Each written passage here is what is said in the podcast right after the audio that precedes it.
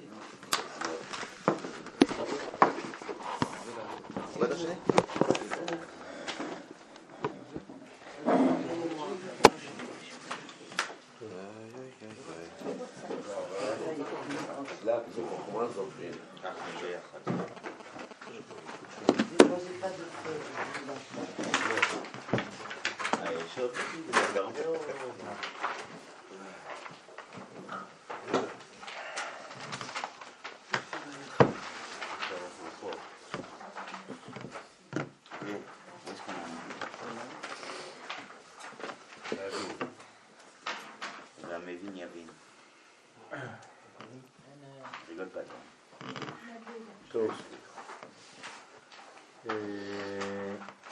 אנחנו בתור השני, למעלה, להבין את מאמר הבא, בעזרת השם.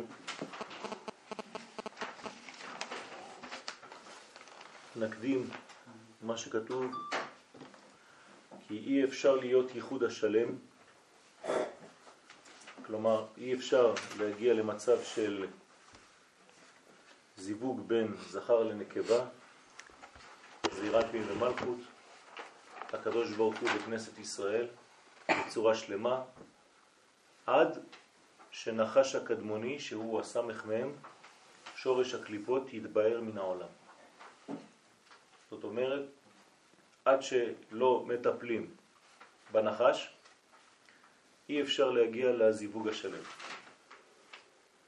כלומר, הנחש מהווה חציצה בין יסוד אבא ליסוד אימה,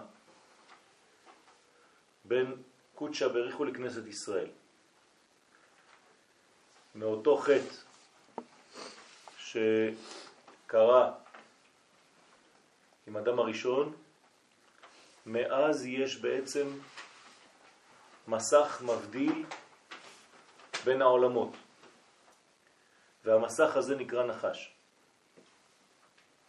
וכל עוד הנחש הזה קיים, אז בעצם הייחוד לא יכול להיות בשלמות. תמיד תהיה חציצה כלשהי, יהיה פער בין העולמות, ולכן הזיווג לא שלם. פירוש הדבר שה... הערכים העליונים לא יכולים להתגלות בעולם הזה בצורה שלמה. זאת אומרת שגם אם אנחנו מנסים כל הזמן, ואנחנו אומרים לשם ייחוד, כל הזמן לשם ייחוד, קודשה בריחו שכינתה, אין מצב בינתיים עד שהנחש הזה לא קלה מן העולם, שהזיווג יהיה שלם. אבל בכל זאת אנחנו צריכים לפעול כדי לבער אותו מן העולם. והנה, איך עושים את זה? כל חיותו, כלומר כל האנרגיה שהוא מקבל, אותו נחש, מאיפה היא באה? היא הניצוצים קדישים שנבלעו בקרבו. זה בגלל שיש אצלו, אצל הנחש, מדרגות שהוא לקח מהקודש. זאת אומרת שיש אצלו מדרגות ששייכות למדרגה של התיקון עצמו. למה הדבר דומה? לתינוק שנולד, כן, פרשת תזריע, ובתוך השיליה שיוצאת מבטן האם נמצא חלק מהתינוק עצמו, או חז ושלום גם חלק מהאיברים של אימא. ולכן הרופאים בודקים את השיליה כדי לראות שהיא שלמה, אבל שלמה מעצמה, ולא חס ושלום שחלק ממנה נמצא אצל התינוק או אצל האימא, או שחלק מהתינוק ואצל האימא נמצא בתוך השיליה, חס ושלום. אז השיליה צריכה להיות שלמה לחוד, כדי שהתינוק והאימא יהיו שלמים גם הם לחוד. תודה רבה. אז אותו דבר כאן, בגלל הזיווג הראשון שהיה, שהנחש בא על חווה והטיל בה זוהמה, אז הוא לקח גם כן ניצוצות ממנה והוא בלע אותם ועכשיו הוא צריך להקיא אותם. להוציא אותם מהפה. ואחר שיוציא בלעו מפיו, שהוא חיותו, ימות הנחש. ויתקיים מה שכתוב בישעיה, כ"ה, בילה המוות לנצח. זאת אומרת שנגיע למדרגה כזאת שהמוות יבולע בתוך מדרגה שנקראת נצח, הנצח יבלע את המוות, ואז יהיה ייחוד השלם, כמבואר בהמשך המאמר. כן? אז מדי פעם חשוב לחזור לעיקרון הכללי הזה, שמה שאנחנו מייחלים לו, מתפללים כל יום ויום, זה על הדבר הזה, על הייחוד הזה בין הקדוש ברוך הוא לבין כנסת ישראל, שזה כמובן עובר קודם כל דרך האומה, ואחר כך דרך הפרטים של האומה, על ידי קיום תורה ומצוות בצורה נכונה, בצורה שהיא מתאימה, מותאמת למדרגות העליונות. זאת אומרת שהמצוות שאנחנו מקיימים הן בעצם המשכיות של המדרגות העליונות. תמיד אנחנו דורשים שמצווה זה לשון צוות, זאת אומרת שאנחנו בעצם מתפללים להיות תמיד בצוות בלי לזייף בין מה שיש בערכים העליונים לבין מה שמופיע כאן בעולמנו. עוד הקדמה, עוד יש להקדים בעזרת השם, כי עניין הקשת והחץ, או הקשת והחץ, נדרשים במאמרים האלו בשני אופנים. אתם זוכרים מה היה הקשר של החץ והקשת? שדיברנו על טיפת הזרע שיוצאת, כן? בצורה של חץ שנורא,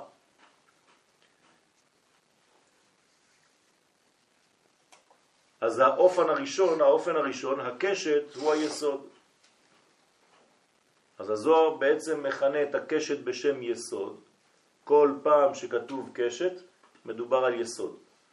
למשל, נאמר שכל ימיו של רבי שמעון בר יוחאי לא נראתה קשת בשמיים. למה? בגלל שרבי שמעון בר יוחאי הוא בעצמו הקשת. כלומר, רבי שמעון בר יוחאי הוא היסוד הקדוש. זכר צדיק וקדוש לברכה, זכותו תגן עלינו. אמן. זאת אומרת שכשיש יסוד כזה בעולם, הוא השומר. להזכירכם שהופעת הקשת בשמיים באה כדי לשמור עלינו ממבול. זאת אומרת שכל פעם שהקדוש ברוך הוא כביכול, חז ושלום, כועס במרכאות על העולם הזה, ורוצה לפי המנגנון האמיתי לחלות את העולם, אז הוא עומד מהכיליון הזה, הוא חוזר בו כביכול, בגלל שיש שבועה שאומרת ש... הקדוש ברוך הוא בעצמו נשבע שלא יחסל את העולם פעם שנית. ולכן מופיעה הקשת בשמיים, ואנחנו מברכים על הקשת זוכר הברית. זה לא סתם זוכר הברית שהוא הבטיח, אלא זוכר שאנחנו צריכים להיזהר בברית. אבל כשרבי שמעון בר יוחאי נמצא בעולם, הוא בעצמו הברית, הוא השומר על העולם מהמבול. זאת אומרת שרבי שמעון בר יוחאי זה מנגנון עוקף מבול. מנגנון שומר מחורבן. זה אנטי חורבן. רבי שמעון זה אנטי חורבן. ולכן המדרגה הראשונה זה הקשת, שזה היסוד, זה אירנפין, שהוא יורה את הטיפה כחץ לאן הוא יורד הטיפה? אל היסוד של המלכות, הנקראת מטרה. ודבר שני, הקשת הוא הלשון של הצדיק. כלומר, בקומה העליונה של הגוף, הברית נמצאת בלשון. נכון? יש לנו ברית המעור למטה וברית הלשון למעלה. כלומר כל לשון שיש לנו זה כמו ברית. וברגע שיש לי את הברית למעלה, שזה בעצם הלשון, זו הלשון של הצדיק, מה הוא עושה עם הלשון הזאת? שבתפילתו יורה חיצים אל הנחש. זאת אומרת שכמו שאנחנו צריכים לשמור על הלשון של מטה, כך יש לנו לשמור על הלשון של מעלה, וכל מילה של קדושה שיוצאת מן הפה, ובמיוחד כשמדובר על צדיק, אז כל מילה כזאת זה חץ אל תוך מציאות הנחש, כדי לברר את הניצוצים קדישים שנבלעו בקליפה. אז החץ הזה יורה, אבל יש לו חוט. כשהוא יורה את החץ, זה פוגע בנחש, והוא נכנס בתוך הגוף של הנחש, ולוקח משם עוד חלק, ומחזיר את זה לקדושה. כלומר, כל פעם שהצדיק אומר דבר תורה, או שהצדיק אומר דברי תורה, או מתבטא שיעורים וכל מיני דברים שקשורים לקודש, זה בעצם הורג את הנחש יותר ויותר. וזה אור גדול שמחלה את הנחש. לכן ריבוי תורה זה כמו לראות חיצים על הנחש הזה ולהוציא משם, כן, חיל, חיל בלה, כן, ויקיענו. מבטנו יורישנו.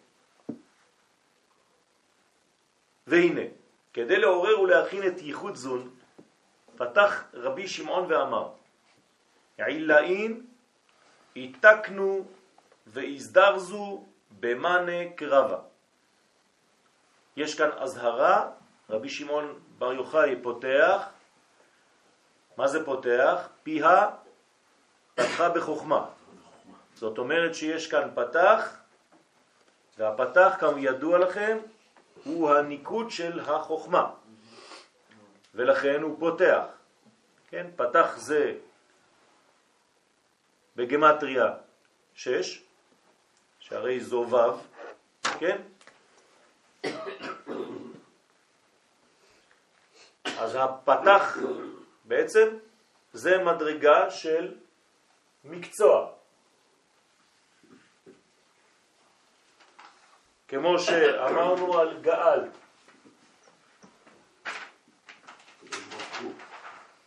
כן, שהקדוש ברוך הוא זה המקצוע שלו, הוא נקרא גאל ישראל.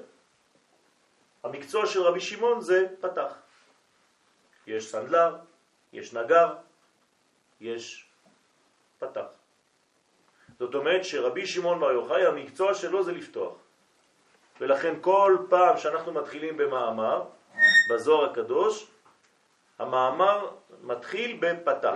זאת אומרת, בעבודה של רבי שמעון בר יוחאי, שבעצם פותח לנו את הדרך מן הקמץ שהוא הכתר אל החוכמה שהיא בעצם המדרגה של הפתח הזה.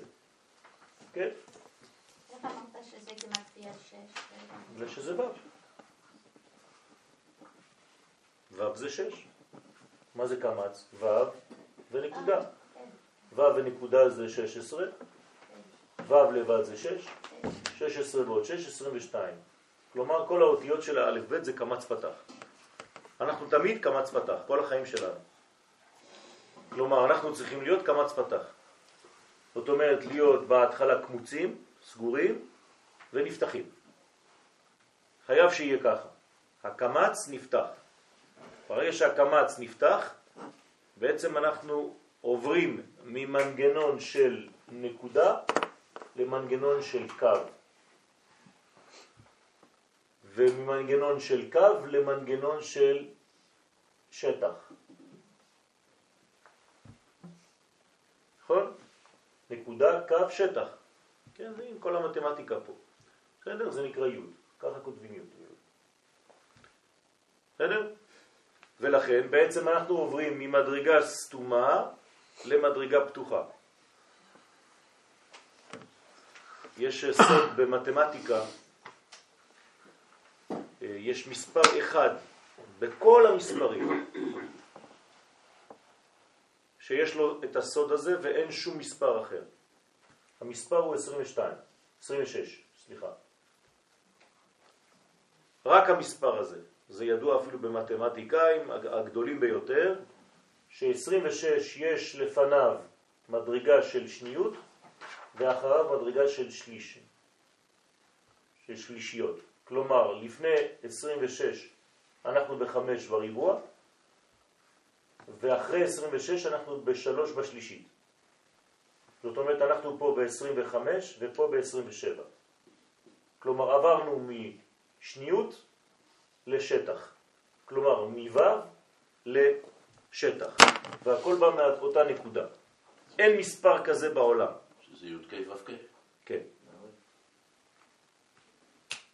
עכשיו, מה זה אומר? זה אומר שיש לנו אפשרות, וזה בעצם היהדות, שכל דבר שהוא נמצא בנקודה, אנחנו פותחים אותו כדי לתת לו בעצם נפח. זה ככה, ככה וככה.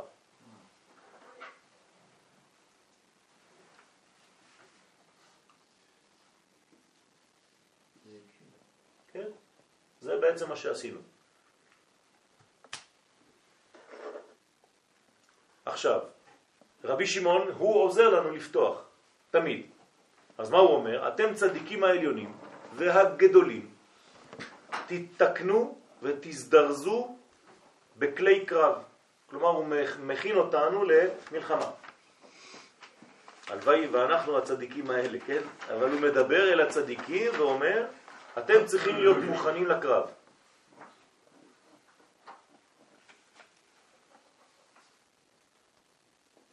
צריך להתפלל. צריך להתפלל אה, על, על מישהו, טוב, בכפר, בעזרת השם. לרפואה? לא יודע, אני צריך להתפלל על, על מישהו בכפר, בעזרת השם, שיהיה בשורות טובות. רוצה לומר, הכינו עצמכם בתפילות ובקשות הנקראות כלי קרב. כי על מה שכתב בחרבי ובקשתי, כן? מי אומר את זה? יעקב. יעקב, נכון. מתי? בסוף. מה זאת אומרת בסוף מה? בחרבי ובקשתי מה ההמשך? ליוסף, ליוסף אומר. אשר לקחתי מיד האמורים בחרבי נכון. בחרבי ובקשתי, זאת אומרת שיעקב אומר שהוא בעצמו השתמש גם בחרב וגם בקשת. זאת אומרת שהוא עשה את העבודה שרבי שמעון עכשיו מפרש. זאת אומרת שהוא ניסה להוציא מהנחש את כל מה שיכול להוציא ממנו כדי לסיים את הגאולה. בחרבי ובקשתי מפרש התרגום בצלותה ובבעותה. מה זאת אומרת בצלותה ובבעותה? בצלותה תפילה תפילה ותחנונים. ותחנונים. כן? צלה. בערבית פירושו תפילה. בבא צלה. לא בבא סלה, כן? זה בבא צלה. האבא, הפתח, בב, בערבית, פתח אל-בב, תפתח את הדלת. כלומר דלתות התפילה, בבא סלה. ובבעותה, דהיינו בתפילתי ובבקשתי, לגבי חיביה, כנגד הנחש הקדמוני, שהוא הקליפה שכנגד עולם האצילות. תשימו לב איפה זה נמצא. זו קליפה שמול עולם הגבוה ביותר, עולם האצילות, ולכן העבודה קשה מאוד. תראו בסוגריים, דהיינו הסמך מם עם האישה שלו, עם הנקבה שלו, שאנחנו לא אומרים את השם, למד יוד, למד יוד תף, שהם זכר ונקבה דקליפה דאצילות. בסדר? כשם שיש בצד הקדושה להבדיל אלף הבדלות זכר ונקבה, זה אירנפין ומלכות דאצילות, כך יש לעומת זון דקליפה דאצילות, והם בעצם סמך מם ואשתו. בהמשך כל המאמר נזכר הרבה פעמים חיביה או נחש, שזה אותו דבר. מה זה חיביה? נחש בארמית. למה קוראים לו חיביה?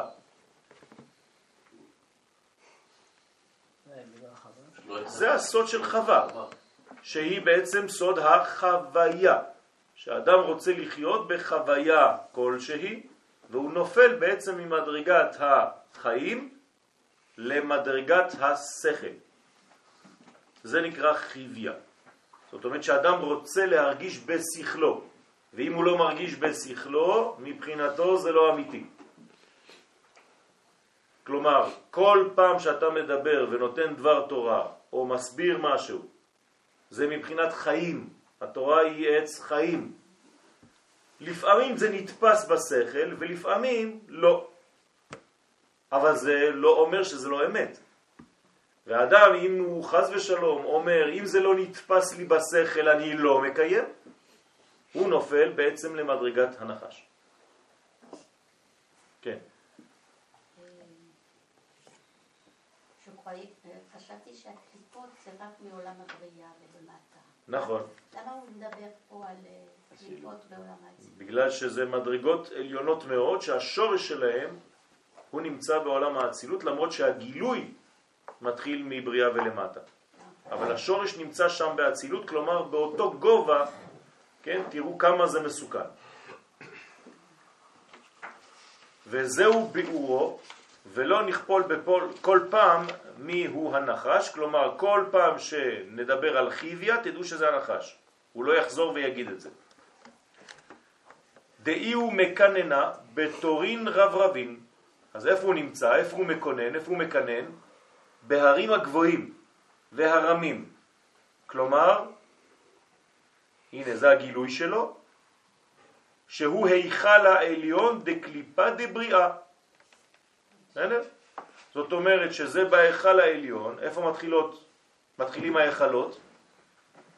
בבריאה, נכון? מבריאה ומטה זה עולם ההיכלות, ולכן בעולם העליון דקליפה דבריאה, שם נמצא, שם מקונן הנחש. כי אינו יכול לעמוד באצילות, אלא לעיתים מזומנים יכול לעלות ולינוק גם מאחוריים בזון דקדושה דאצילות. אז יש לו שורש שמה של יניקה, למרות שהגילוי שלו, כמו שאמרת בצדק, מתחיל מבריאה ומטה. אז לפעמים יש לו איזה מין עלייה של יניקה, הוא יכול אפילו עד שם. ואי הוא קטיל לאדם קדמאה ולכל דרין דהבו אבטרי. והוא הרג את אדם הראשון.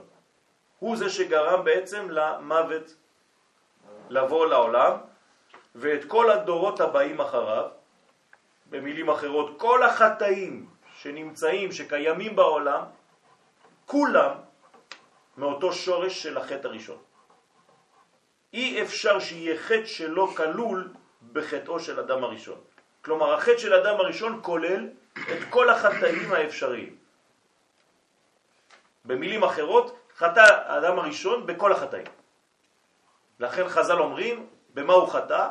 בשפיכות דמים, בגילוי עריות, בעבודה זרה, כל מה שאתה יכול להגיד, זה היה החטא. ולכן צריך להבין את החטא הזה, כן. מה שמשותף לכל החטאים האלו זה החוויה? כן. זה בעצם הירידה ממדרגת החיים למדרגת הטוב והרע.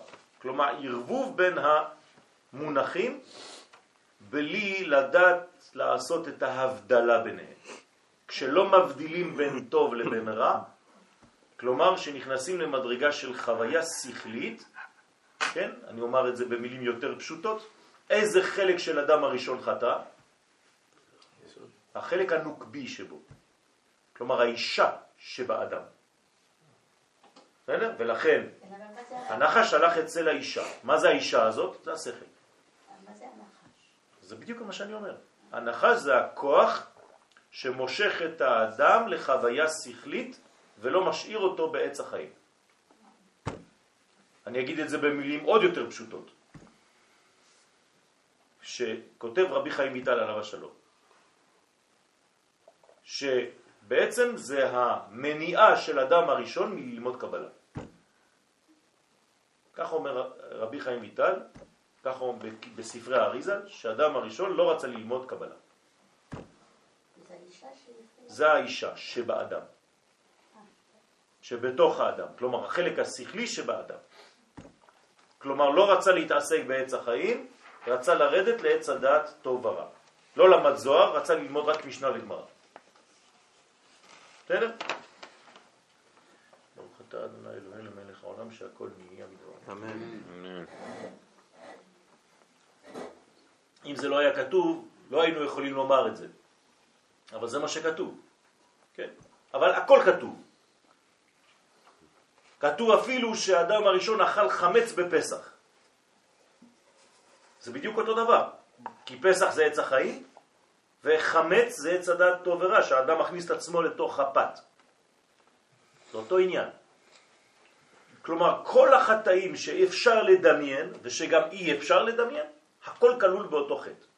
לכן כל פעם שאתה מתקן משהו, אתה בעצם מתקן את חטאו של אדם הראשון.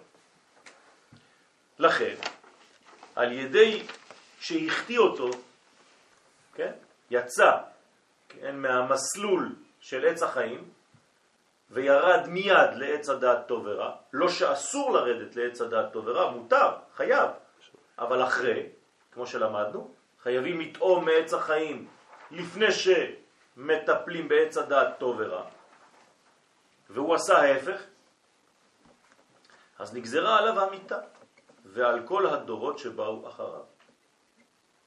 כלומר, מה זה מוות, חז ושלום? זה כשהאדם נמצא בשכל ופרש מהחיים. ובגינדה, ובשביל לבטל את כוח הנחש. קרוזה נפיק בכל יומה. קרוז יוצא בכל יום מלמעלה. שהתעסקו ישראל להוציא הניצוצין מהקליפות.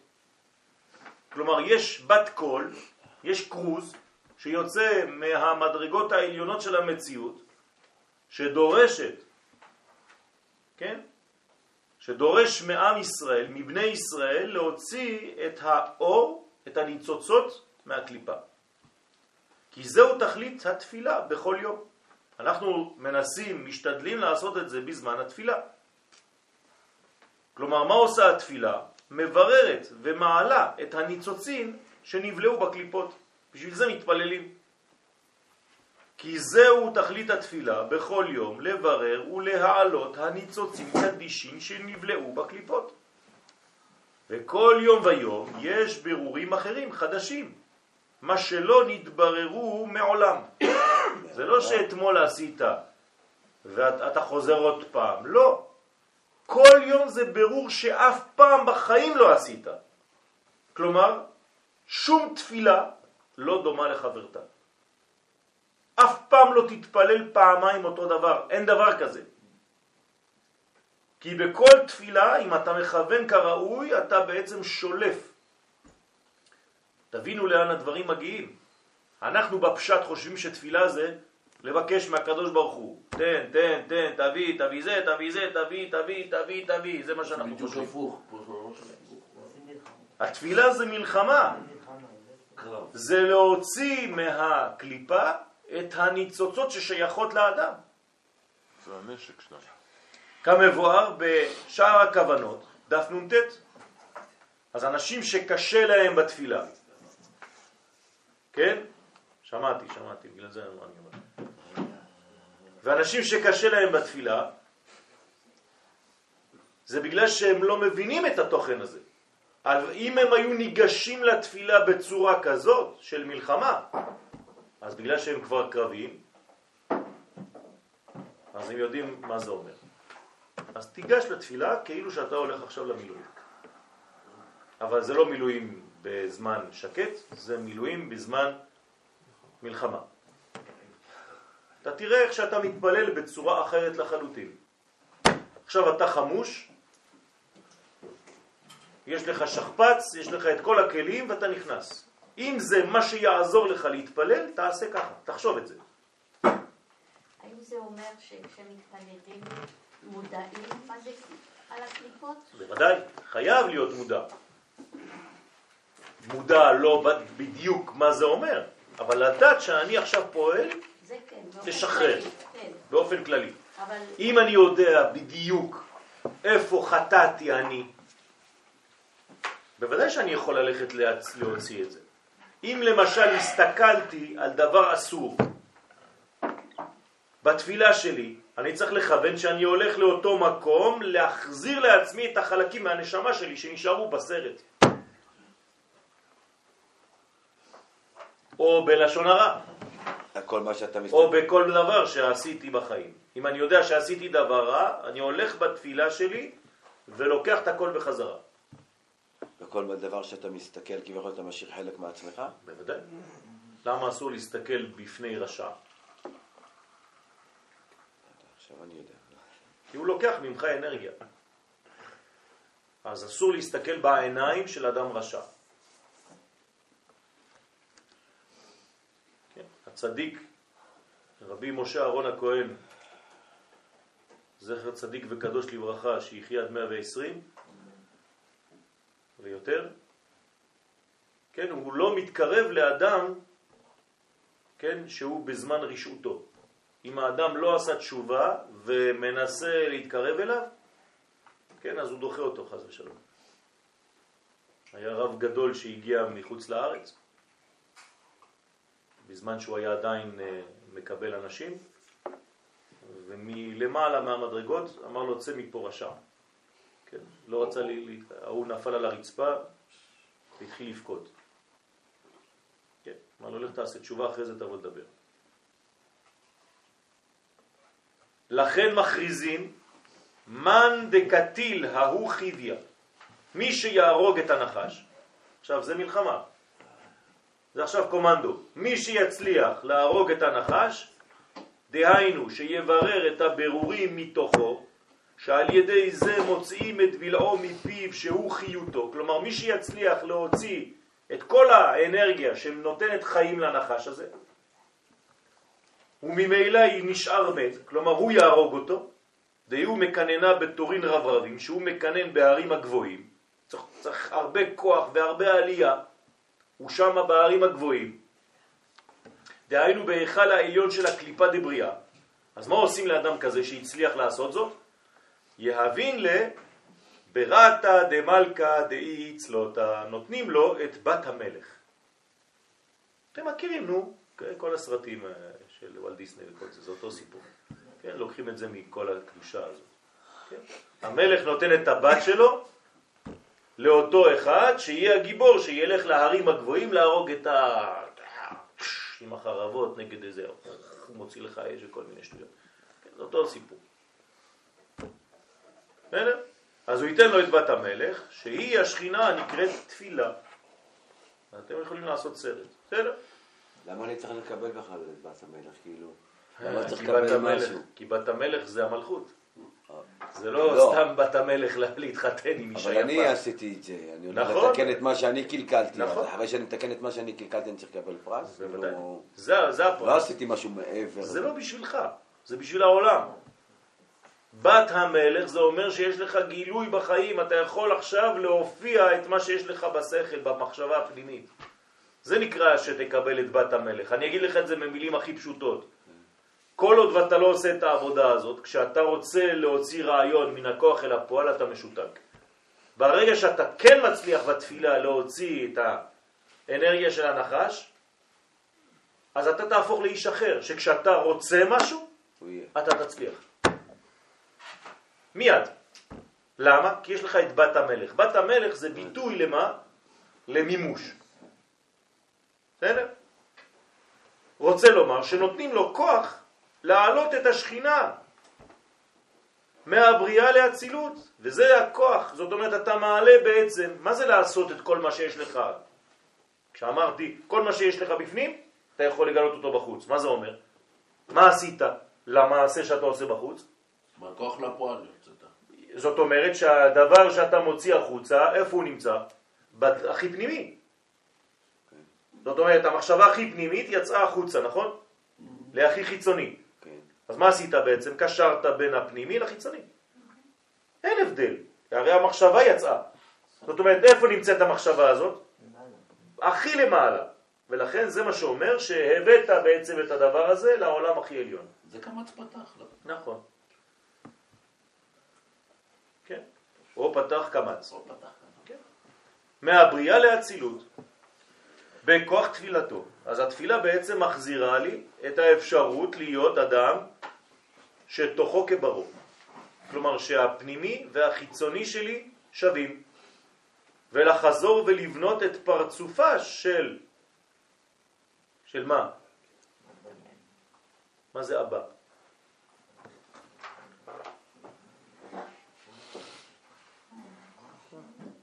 אחור באחור. ולבנות את פרצופה של אחור באחור ולהחזירה פפם. פנים בפנים. בסדר? זאת אומרת שהמצב שהיה אחור באחור, מה זה מצב של אחור באחור? מצב לא בכירים, יפה. חננאל זוכר את השיעורים, ברוך השם. הלוואי. הנה, עובדה, זה רשום. כן.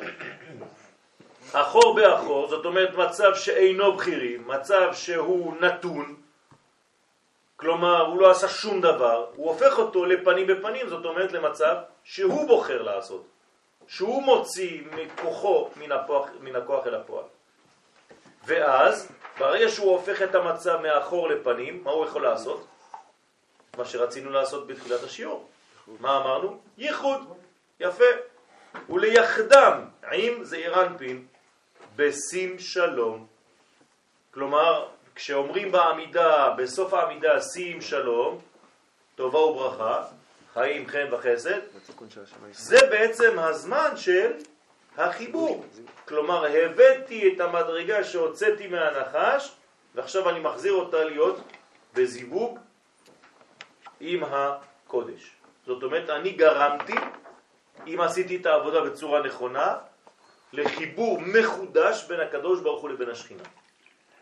בסדר? שזה אומר בחיים שלי, בין המחשבה שלי לבין המעשה. גרמתי.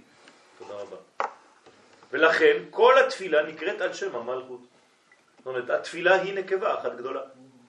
כלומר, תתייחס לתפילה כאילו אתה עכשיו הולך לפגוש את האישה. ואתה יוצא לקרב, כי מישהו אחר רוצה לגנוב אותה. בסוד, מה שכתוב בתהילים קט, כן? ואני תפילה. מי זה ואני? למדנו בעין בית שמות שאני זה השם של המלכות, השם המרכזי, שם האמצע, נכון? אז מה זה ואני תפילה? מה זה התפילה? זה ו' ואני. ואני. זה אירנפין ומלכות, תפילה. כלומר, תפילה זה ו פלוס אני. ו זה הזכר ואני זה הנקבה. וזאת, התורה. ו' פלוס זאת. לא אומרים זאת התורה. וזאת התורה, אשר שם משה. דייתיב על מגדלה, שזה הצדיק יושב על המגדל. מה זה הצדיק? חומה הוא מגדל. הוא בעצם שומר, הוא יושב למעלה, הוא כמו מגדלו, שמראה, כן, את הכיוון לתלמידים, לאיזה כיוון צריך ללכת, כי אנחנו כולנו מגששים באפלה, והצדיק מראה לנו את הדרך הנכונה, כי אנחנו נמצאים במבוך. ורוצה לומר, על ידי שהעלה את הבירורים בסוד מן, ליסוד דמלכות, הנקרא מגדל, אז היסוד של המלכות נקרא מגדל,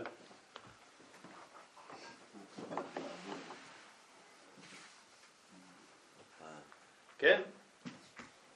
יש פה מלכות ויש למלכות יסוד. יסוד שבמלכות. והיא נקראת מגדל. כן? ברגע שאתה מחבר אותה לזכר זה הופך להיות מגדול. מגדול ישועות מלכו, כן? מגדול. אז מגדל, כן? זה בעצם המדרגה של היסוד שבמלכות. לכן כשאתה בעצם מחבר את המדרגה הזאת, כן, אתה מעלה, אתה פה, כן, זה פה אתה. דרך אגב, יש סוד בעברית, שמתם לב שכשאתה מדבר לאישה, אתה מדבר אליה בזכר? את. וכשאתה מדבר לזכר, אתה מדבר בנקבה, אתה. שהרי כל פעם שמוסיפים אה זה נקבה, אז למה אתה אומר לגבר אתה? ולמה אתה אומר לאישה את? הבנתם את הבעיה? כן, כן. זאת לא בעיה, זה פשוט כדי להזכיר לאישה שיש בה צד זכר ולגבר שיש בו צד נקבה. או שאתה יכול לדבר כן. לגבר רק דרך הנקבה, כי רק היא מקשיבה והוא לא מקשיב. אז לפעמים אומרים את, פתח לו. בהגדה של פסח, למה לא אומרים אתה פתח לו, לשאינו יודע לשאול? כתוב את פתח לו. שם אומרים בצורה נכונה, כלומר אומרים לזכר כן. את. נפתח לו את הדלת. נכון. אבל צריך להבין, זה סוד אחד, אבל לא ניכנס עכשיו. אז אתה נמצא פה, או את, ואז אתה מעלה מן ליסוד שבמלכות, כדי שתתחבר ליסוד של זה. ואז יש, יש בחיבור ביניהם, ואז הם מעלים מן למדרגות עוד יותר עליונות, עד איפה זה עולה כל המדרגות? אב וסג דאק. בסדר? זה מדרגות עליונות, אב וסג דאדם קדמון. זה נקרא רום המעלות. ואז מה קורה? יורד בחזרה. הכל חוזר בסוד מד. מים זכרים, מים דחורים. זה היה מים נקבות, וזה חוזר עכשיו לאדם. כלומר, כשאדם מעלה הוא מקבל בעצם בחזרה מלמעלה. שזה הצדיק יושב על המגדל. אז איפה יושב הצדיק? על המגדל הזה, שזה בעצם יסוד שבמלכות. רוצה לומר על ידי שהעלה את הבירורים בסוד מן ליסוד דמלכות הנקרא מגדל, נחשב כיושב ונמצא שם. כלומר, אדם שעושה עבודה, הדבר, המקום, המעלה, שייכת לו. הבנתם? הוא בעלים על הדבר הזה. למשל, מה זה בעל תשובה? הוא בעלים על התשובה. בסדר? יש לו בעלות על התשובה, מדרגה גדולה. אז אותו דבר כאן, אדם שגורם לזיווג הזה, הוא מעלה את המן ליסוד שבמלכות, אומרים שהצדיק יושב כאן. דאיתמר בה, שנאמר בה, מגדל עוז שם השם. כלומר, המגדל הזה, שזה יסוד שבמלכות, זה עוז. למה זה עוז? כי זה בעצם גבורה, זה מדרגה נוקבית. מגדל עוז הוא היסוד של המלכות שנקרא שם השם. לא השם, שם השם. אז לכן כתוב מגדל עוז, שם השם. כי השם זה יסוד, זה הוויה, י' כ' ו' כ', ושם השם, אדני. זה כבר השם של השם. זה כבר מדרגה הזאת, לכן זה נקרא מגדל עוז, שם השם. לא השם, שם השם. חילול השם, או קידוש השם, ולא קידוש זה, או חילול זה. אי אפשר לחלל את זה או לקדש את זה. זה כמו שאומרים, הוא ושמו אחד. נכון, זה שמו. למטה זה המלכות, ולמעלה זה הוא. שהוא נקרא עוז על שם המן שבתוכו. למה קוראים לו מגדל עוז? בגלל שיש לו מים נוקבים, זה הנקבה. שהמלכות נותנת בעת הייחוד ליסוד דזה, היא נותנת לו כוח, היא מעוררת אותו, נכון? הנקבה מעוררת את הזכר בזמן הייחוד. מה שכתוב בו ירוץ צדיק ונשגב. מה זה בו ירוץ צדיק? ברגע שיש את ההתעוררות הזאת, אז הצדיק רץ. אז ירוץ צדיק ונשגב. פירוש היסוד הזה יראה על פינה נקרא צדיק, ירוץ ומתחבר אל המלכות בעת הייחוד. ואז, ונשגב. זה המגדל, שהוא היסוד דזעיר אנפין. עכשיו היסוד הזה, דזעיר אנפין, זה הנשגב, על ידי העלאת מן שהמלכות העלתה אליו. אז הוא הופך להיות בעצמו נשגב, כן? כלומר, במדרגה של חיות, במדרגה של חיים, כדי לאפשר את הזיווג. כמובן בעץ חיים, כן, שכל יסוד נקרא מגדל, כן, כך אומר הארי הקדוש, כל פעם שאתם אומרים מגדל או מגדול, זה יסוד. כן, זה גם הצורה וגם, כן, לא להיכנס עכשיו לפרטים. להבין את מאמר הבא, אז עכשיו סיימנו עוד מאמר קטן. כן, כל מאמר כזה זה שנה של גמרא. אתם יודעים את זה. ככה כתוב בזוהר עצמו. כל מאמר כזה בזוהר זה כאילו למדנו שנה גמרא. אנחנו מקבלים את זה אינסטנט. כן? זה מדרגה אחרת. פשוט מאוד, זה, זה שיטה אחרת של השגה שהיא בעצם מעלה את האדם למדרגה שהזמן לא קיים. כן? לא, זה לא fast food. Fast food זה, זה, זה סתם אה, למלא באוויר. פה זה קודש food. כן? להבין את מאמר הבא, נקדים בעזרת השם בקיצור מה שכתב האריז"ל בשער הכוונות בדרוש קבלת שבת. כי משה רבנו עם כמה רבבות נשמות צדיקים אחרים שבגן עדן יורדות בכל ערב שבת. כלומר, כל ערב שבת משה רבנו יורד עם כל הצדיקים של גן עדן. מה הם עושים? לאן הם יורדים? כל הנשמות הללו משתדלות בזריזות גדול להעלות כל ניצוצות הנשמות הנתונות בעמקי הקליפות שאינן יכולות לעלות משם. וכל אחת מעלה כפי בחינתה. זאת אומרת, משה רבנו יורד עם צבא שלם של נשמות. לעזור ל... לעזור לנשמות שנפלו יותר מדי למטה בשבוע, להעלות אותם לבחינת שבת. כן? כי שבת זה אצילות, נכון? זה כמו אצילות.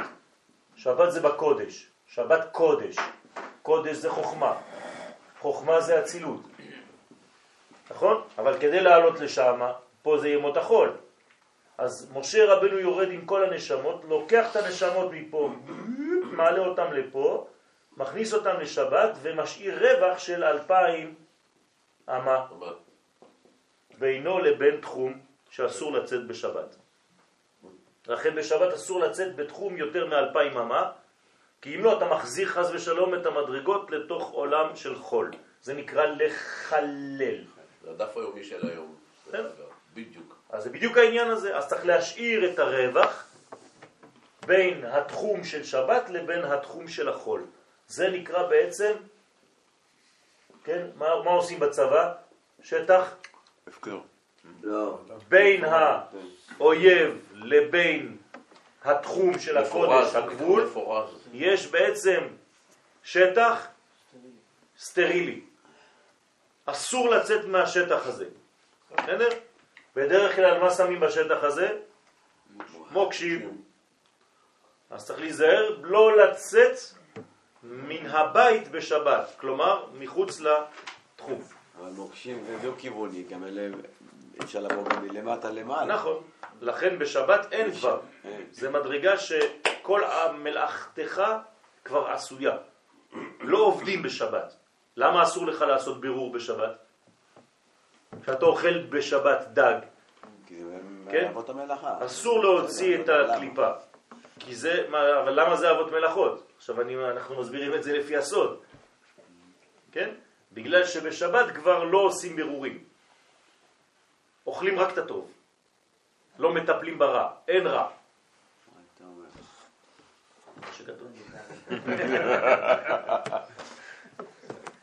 בסדר? אז לוקחים את הטוב, לוקחים את הדג עצמו ולא מטפלים בעצמות. יש רע. מה? רע קיים, עוד לא סיימנו את התיקון, נכון. הרע עדיין קיים בעולם ולכן אסור לצאת, אם הוא לא היה קיים לא היה לי פחד. אז אני. יכול לאכול גם בוטנים עם הקליפה? מה? אתה יכול לאכול בוטנים עם אתה הקליפה? אוכל גם? דרך אכילתם של הדברים, כן? אוכל מתוך פסולת. אבל לא, לא לוקחים את, ה, את, את הפסולת, לוקחים את הטוב. לוקחים את האוכל מתוך הפסולת ולא את הפסולת, כן? לא מטפלים בפסולת. תעשה כאילו הפסולת לא קיימת מבחינתך. אני עושה פסולת את הפסולת הוצאת בהכנה שלך, הוצאת. ביד ולא בכלי ומיד. כן. לעכשיו, זה לא אחר. זאת אומרת, ברובד יותר פסיכולוגי והייתי אומר פילוסופי, כן? תטפל בטוב ותפסיק להסתכל בדברים הרעים. זה מה שזה אומר. בשבת לא מטפלים בדברים הרעים, אלא מעצימים את הדברים הטובים. זה רק בתנאי שאתה רואה את הרע. שמה? שאתה רואה אה. זה, זה בדיוק, רואה זה. הצדיק, זה הצדיק. צדיק צריך לראות, להבדיל. נכון, נכון, נכון. נכון. בסדר? אז בשבת מטפלים בטוב. לא, כלומר, בכל. שיש לך בשולחן שאתה נפגש עם כל הילדים וכל המשפחה, תפסיק עכשיו לפתוח את כל הבעיות, תיבת פנדורה. כן, של כולם. להפך, בשבת תגיד לו, אה, אני רואה שאתה טוב, שאתה זה, ולא, מה עשית, למה לא, למה לא, למה לא, ברוך שכן, ברוך שכן, ברוך שכן. כן, בדיוק הפוך. מה אני עושה בתפילה של שבת? אמרנו שצריך לצאת לקרב. נכון. נכון. זה, זה אומר שאתה בעצם גורם לזיווג הזה להיעשות, ואתה מכוון להגיע לשים שלום, כן, על ידי כל הבירורים שהעלית כבר בשבוע. זה, זה הסיכום של כל השבוע, כן? התפילה הכי חשובה זה מנחה של ערב שבת. בוודאי. זאת שכולם מזלזלים. לא כולם, כי לא יודעים. למה? כי זאת התפילה האחרונה של כל השבוע, שמעלה את כל הניצוצות ומכניסה אותם לשבת, אחרי זה זה כבר שבת. הזדמנות האחרונה. לכן האנשים מגיעים באיחור לתפילה הזאת. ושם צריך להיות. טוב, מאחרים ו- ו- והסעודה הכי חשובה זה? לא, רביעית. כן.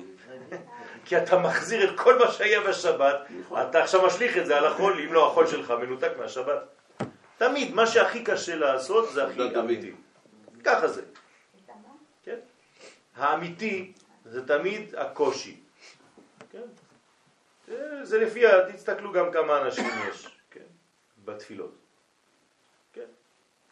הרב עכשיו העלה לי רעיון. המון, תפילה שנייה קצת פחות, תפילה שלישית קצת פחות, תפילה רביעית. אבל, כן, הרב העלית לי רעיון עכשיו. בעזרת השם. אה, נו, לקיים אה, תפילת מנחה קצת יותר אה, מוקדמת ביום שישי.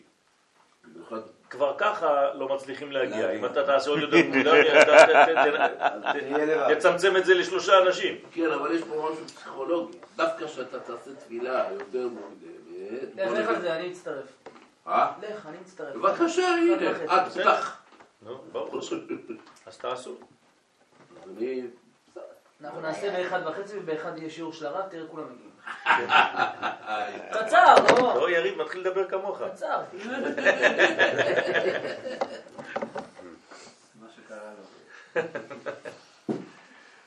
טוב, כנראה חנן אותו אוהב. וזה שאמר, בלי עין הרע. עד הכי. מה זה עד הכי? עד לכאן. כן. בין כך שרבי שמעון דרש סוד הנזכר, לא עד הכי, עד הכי. בין כך שרבי שמעון דרש סוד הנזכר, הרעיה מהמנה כאתה. הרי רואה הנאמן, שהוא נשמתו של משה רבנו, באה. כלומר, ברגע שרבי שמעון בר יוחאי התחיל לגלות את הסוד שדיברנו עליו עכשיו, מי הגיע לשיעור? משה רבנו. ככה זה אצל רבי שמעון יוחאי, זה לא סתם שיעור עם החברים שלו. הוא פותח את הפה, משה רבנו מגיע. אז רואה הנאמן, בא. רוצה לומר, בששת ימי החול עוסקים בני ישראל בהעלאת הניצוצית, כן? קדישים מבין הקליפות. כלומר, מה אני עושה כל השבוע? מרכז את כל הקליפות, את כל הניצוצות שהיו בקליפות, אני שם אותם בהנגר. ההנגר הזה נקרא תפילת מנחה של שבת. אני שם הכל, כי אין לי זמן לעלות, אני לא יכול לעלות בימי חול לשבת. אז אני שם הכל, הולך אצל האויב, לוקח מדרגה, שם אותה בהנגר הזה. עוד פעם חוזר לאויב.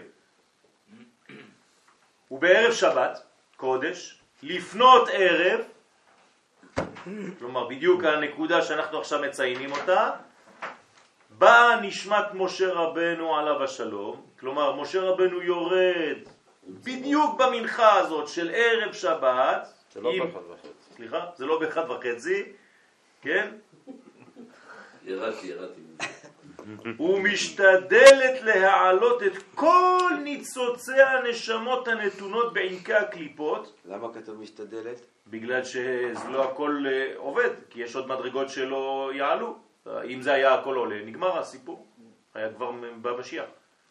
אז כל פעם יש השתדלות נוספת לעשות, אבל מי עוזר למשה רבנו? אנחנו. אנחנו. אז אומר, אז כל- אנחנו כל כבר- מי שעשה את העבודה עד אז, הוא יכול להיעזר במשה לה- להמשך העלייה. אבל זה לא, זה לא רק זה. פה משה לא לוקח רק את מה שאתה העלית. הוא בעצמו יורד עם הנשמות לנשמות שלא הוצאת, לא הצלחת, הוצאת חצי. למה? כי בתפילה בשבוע לא כיוונת כמו שצריך, אז הנשמה התחילה לעלות, אבל השארת אותה בגבול. אני עושה לו עבודה קשה. מסכנה, היא נמצאת שם ליד הגדר, מתחבא שם. משה רבנו בערב שבת יורד עם כל הנשמות, רואה את הנשמות שכמעט הצליחו לצאת אבל עוד לא, שולף אותן. לכן, ואינן יכולות לעלות משם מעצמן, והיא באה בכמה ענין ותורים ואימרים, אז משה רבנו, הנשמה שלו באה עם כמה עדרי צאן, זאת אומרת כל הנשמות שממדרגת התפארת, ועם כמה עדרי שברים שהם נשמות מן הגבורה, אז זה נקרא צאן ועדרים של שברים, צאן ובקר, ועם כמה עדרי שא, עוד מדרגה. סייעים, כן, שהם נשמות מן החסד. אז עכשיו יש לנו בעצם הקבלות. כל פעם שכתוב שא, זו ספירת החסד, כל פעם שכתוב שור, זה גבורה. גבורה, כל פעם כשכתוב, מה? עדרי צאן, שהם עדרי. נשמות התפארת. צאן, תפארת. אז יש לך בעצם צאן, שא, שור, אתם רואים בקורבנות? אז כל זה זה בעצם מקביל לספירות, אתם צריכים לדעת את זה. אז למעשה כשבית המקדש קיים, ואז בא בן אדם ומקריב את הקורבנות האלו, הכהנים שמקריבים את אז הוא נוגע בנקודות האלה, הוא מפעיל, הם מעלים ממש, זה- כן. אז- זה כמו ללחוץ על כפתורים אלקטרונים. לא, זו פעולה כאילו של משה רבנו, מה שאני, אני לומד עכשיו מתוך כן. הלימוד הזה, שמה מה קורה בבית המקדש.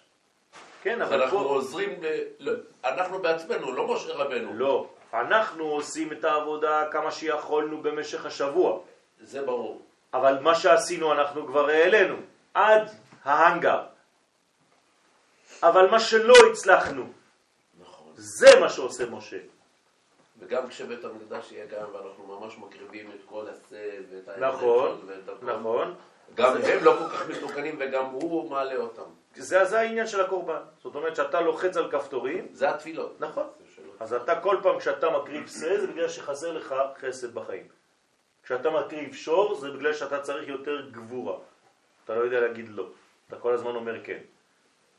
וכשעדרי צאן זה התפארת, אתה, צריך, אתה חסר איזון, אז אתה צריך להתאזן. כן, זה לחיצת כפתורים. תבינו היום בעולם שלנו, אפשר להבין את זה בקלות, כי זה כמו אלקטרוניקה. כן, זה כפתורים. פשוט התורה לא רוצה לדבר על כפתורים, אז היא אומרת לך, תלחץ על נקודת הימין, כן? זה, זה, זה, זה אייפון משוכלל.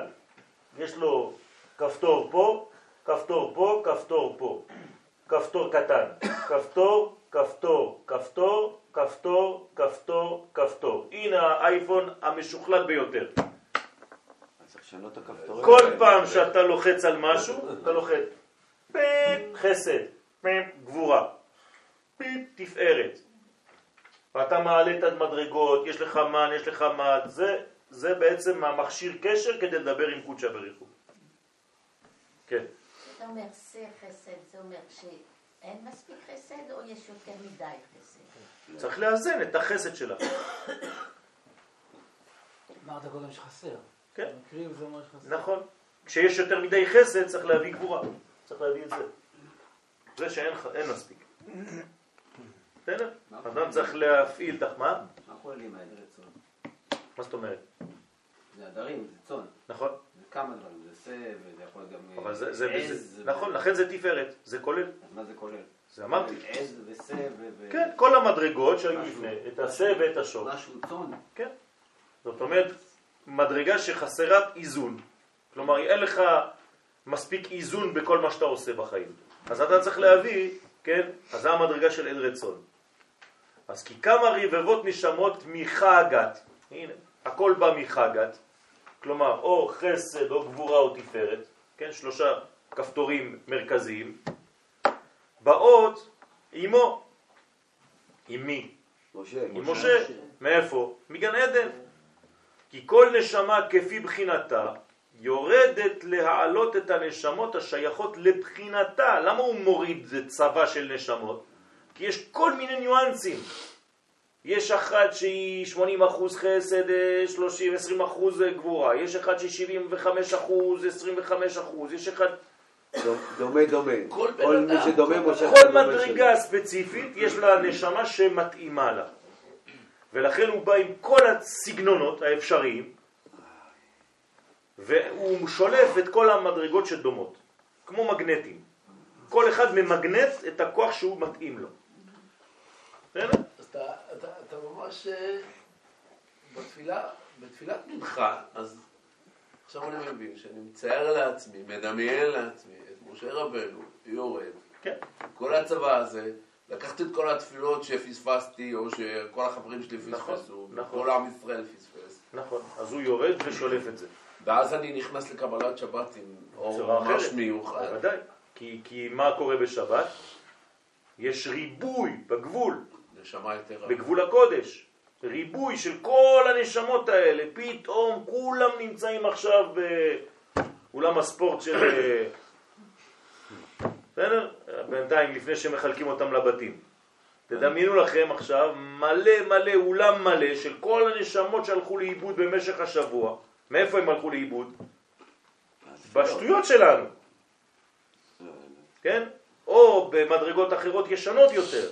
אבל כל פעם שאני עושה טעות, חז ושלום, אז מדרגה ממני יורדת למדרגה הזאת, ואז אני צריך להוציא אותה, להחזיר אותה בתשובה. ואם לא הצלחתי, אז משה רבנו יורד ועושה את זה, עוזר לי. והוא בא כאן עם נשמות שרשום לי שהן נשמות של חגת. נכון. ואם יש נשמות שהן בבחינה אחרת, לא זה אותו דבר, זה תמיד חגת.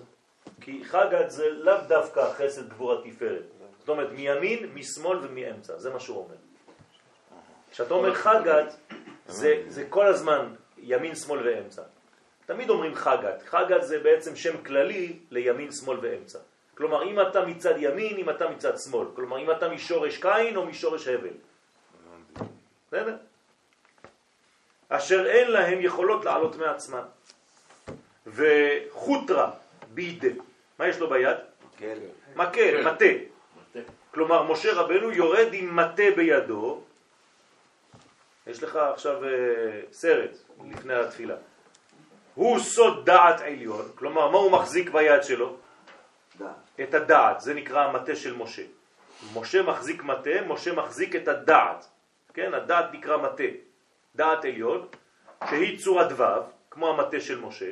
כלומר, משה אין לו סתם מקל, זה בעצם דעת. כאין מטה שבו הייתה אחוזה נשמת משה. איפה הייתה נשמת משה? איפה נמצאת נשמת משה? באיזו ספירה? דעת, נכון? אז הוא בא עם המקל שלו, כלומר הוא בא עם הנשמה שלו, עם השורש שלו. כל אחד מחזיק מקל מהשורש של עצמו. שבכוחו היה עושה פעולתו. לכן כל הזקנים של אז, תמיד היה להם מקל. אי אפשר לדמיין זקן בלי מקל. זה לא שרק בגלל שהם אה, צולעים. המקל זה הכל, הוא מדבר איתו. כן, מרים אותו, תביא לי את זה, תביא לי את זה. אתה מרביץ לך ככה, הזקנים של אז היו הכל עושים עם המקל. כאילו איזה יד ממשיכה. כן? רוצה לקרוא לך, עושה לך ככה מרחוק. טק, טק, טק. לא ראיתם את הזקנים של אז? כן? אצל האתיופים רואים. היה מקל עליו. כן, מה- נותן מכות ככה, רוצה לקרוא למישהו, עושה לו טק עם המקל, הכל היה המקל הזה. היום זה עם אה, אלומיניום כזה קל. מקל אלומיניום עם כל מיני ספירות, זה הנקודות. אתה יכול לעשות את זה לפי הגובה. אה, מה? כן. יש דעת באייפון הזה. בטח שיש דעת. אבל במקל של הזקן, היה דעת גם. הוא הדעת. הוא, כולו. כל כולו זה הדעת. לכן הוא צומח, הוא מצמיח. המטה של אהרון מצמיח שקדים. זה לא איזה מקל יבש. המטה של משה הופך לנחש, ומנחש הופך למקל, חוזר, זאת אומרת יש לו את האפשרות לעשות הכל. כן, כתוב שהוא עושה את הפעולה שלו עם הדעת. נכון. אז ככה הוא מרביץ לסלע? זה הבירור. מרביץ למי? נכון, לסלע. מכה את הסלע. נכון. זה הבירור. עם הדעת. נכון. מה זה דעת? מה, מה, למה עוזרת הדעת? מה ובינה. לעשות בירורים. אתה חונן לאדם דעת, אתה חוננתנו, המבדיל בין קודש לחול. למה אתה שם את אתה חוננתנו במוצאי שבת בספירת אתה חונן לאדם דעת? למה לא שמים את ההבדלה במקום אחר? כי איך עושים הבדלה? על ידי דעת. מי שאין לו דעת לא יודע להבדיל. בסדר? עוד שאלה. כן, אמ, אמרת קודם שהוא לא יוצא מהתחום, נכון, אבל אבל התפילה היא, אמרת שזה מנחה של ערב שבת. נכון, אפשר לצאת מהתחום. נכון. לכן הוא יורד למדרגה שהיא עדיין... זה לא מסתדר. למה זה לא מסתדר? להפך. זה לפני בשבת שבת. אני לא יכול לעשות בירורים. נכון, אבל פה אנחנו בערב שבת. ש- אז בערב שבת אני יכול לצאת. זה מה שהוא אומר. הוא יורד בערב שבת, לפני שבת, לפני שהשבת נכנסת, יורד עם כל הנשמות למדרגות שלא יכלו לעלות, מעלה אותם לפני שנכנסת שבת. ברגע שהוא מעלה את הכל, מתחילה שבת. מה הבעיה? לא... גם מקבלים את השבת. מתי אתה עושה את העירוב? זה? זה- מתי זה עושים עירוב? מתי אני הייתי מתקן עירוב? כן. לפני כניסת שבת, לפני חג. נכון. במערב. אז אתה עושה את הפעולה האחרונה לפני. כן? תמיד זה, זה סמוך. כן? התפילות הכי חזקות זה תמיד בתפרים. אפילו ב- ב- בכל תפילה, כן? בין הלילה ליום, בול, שם התפילה. בין היום ללילה, בול, שם התפילה. לכן צריך להשתדל אפילו להתפלל מנחה הכי קרוב. קרוב לחושך. אצל החסידים מתפללים כן. כבר שחושך. מתפללים כבר כמעט חושך, אפילו חושך. אתה זוכר? התפללנו מנחה, חושך. אה? היה לילה, ממש. אני התפללתי מנחה, לכותל, בצד אחד נקדישך ונצח בצד שני והוא. נכון? לא רחום. אני התפללתי מנחה עם הרבי מלובביץ' זצ"ל, בבית שלו. היה לילה ודאי, כוכבים, הכל. כבר לילה, מה שאתה רוצה. מנחה. לא. אני רק אני משתולל שם, אומר להם, נו, מנחה, מנחה. מה מה קורה פה? מחכים לרבי. אתה היית הדתי היחידי. יש לו, יש לו מפתחות. אמרו לי, יש לו מפתחות של הזמן. אז חיכיתי, מה, אני אתפלל מנחה לבד בבית שלו? ואני מסתכל, אני רואה חושך, אני רואה ריבונו של עולם, מה זה החסידות הזאת? פתאום יורד בשקט ככה, מהמדרגות, כן, מתחילים מנחה. אז התפללתי בול מאחוריו כדי לראות אותו, הייתי מסתכל על הנעליים שלו מאחורה. הנעליים שלו מאחורה היו קרועות. יש לו ככה מאחורה, כשאתה רואה נעל מאחורה, אתה רואה את העקב, ויש פה תפר, נכון? אז התפר הזה היה קרוע, פתוח. פתוח. קראו לו את זה בכוונה, כי היה כואב לו ברגליים. אז פותחים לו את הדברים האלה. ואז פה הרגל שלו נמצאת. אז הייתי בול מאחורה כדי לראות. טוב, תראה על מה אני חושב באמצע שכולם מתפללים. מה? לא, הוא אומר, לא היה קרוקס.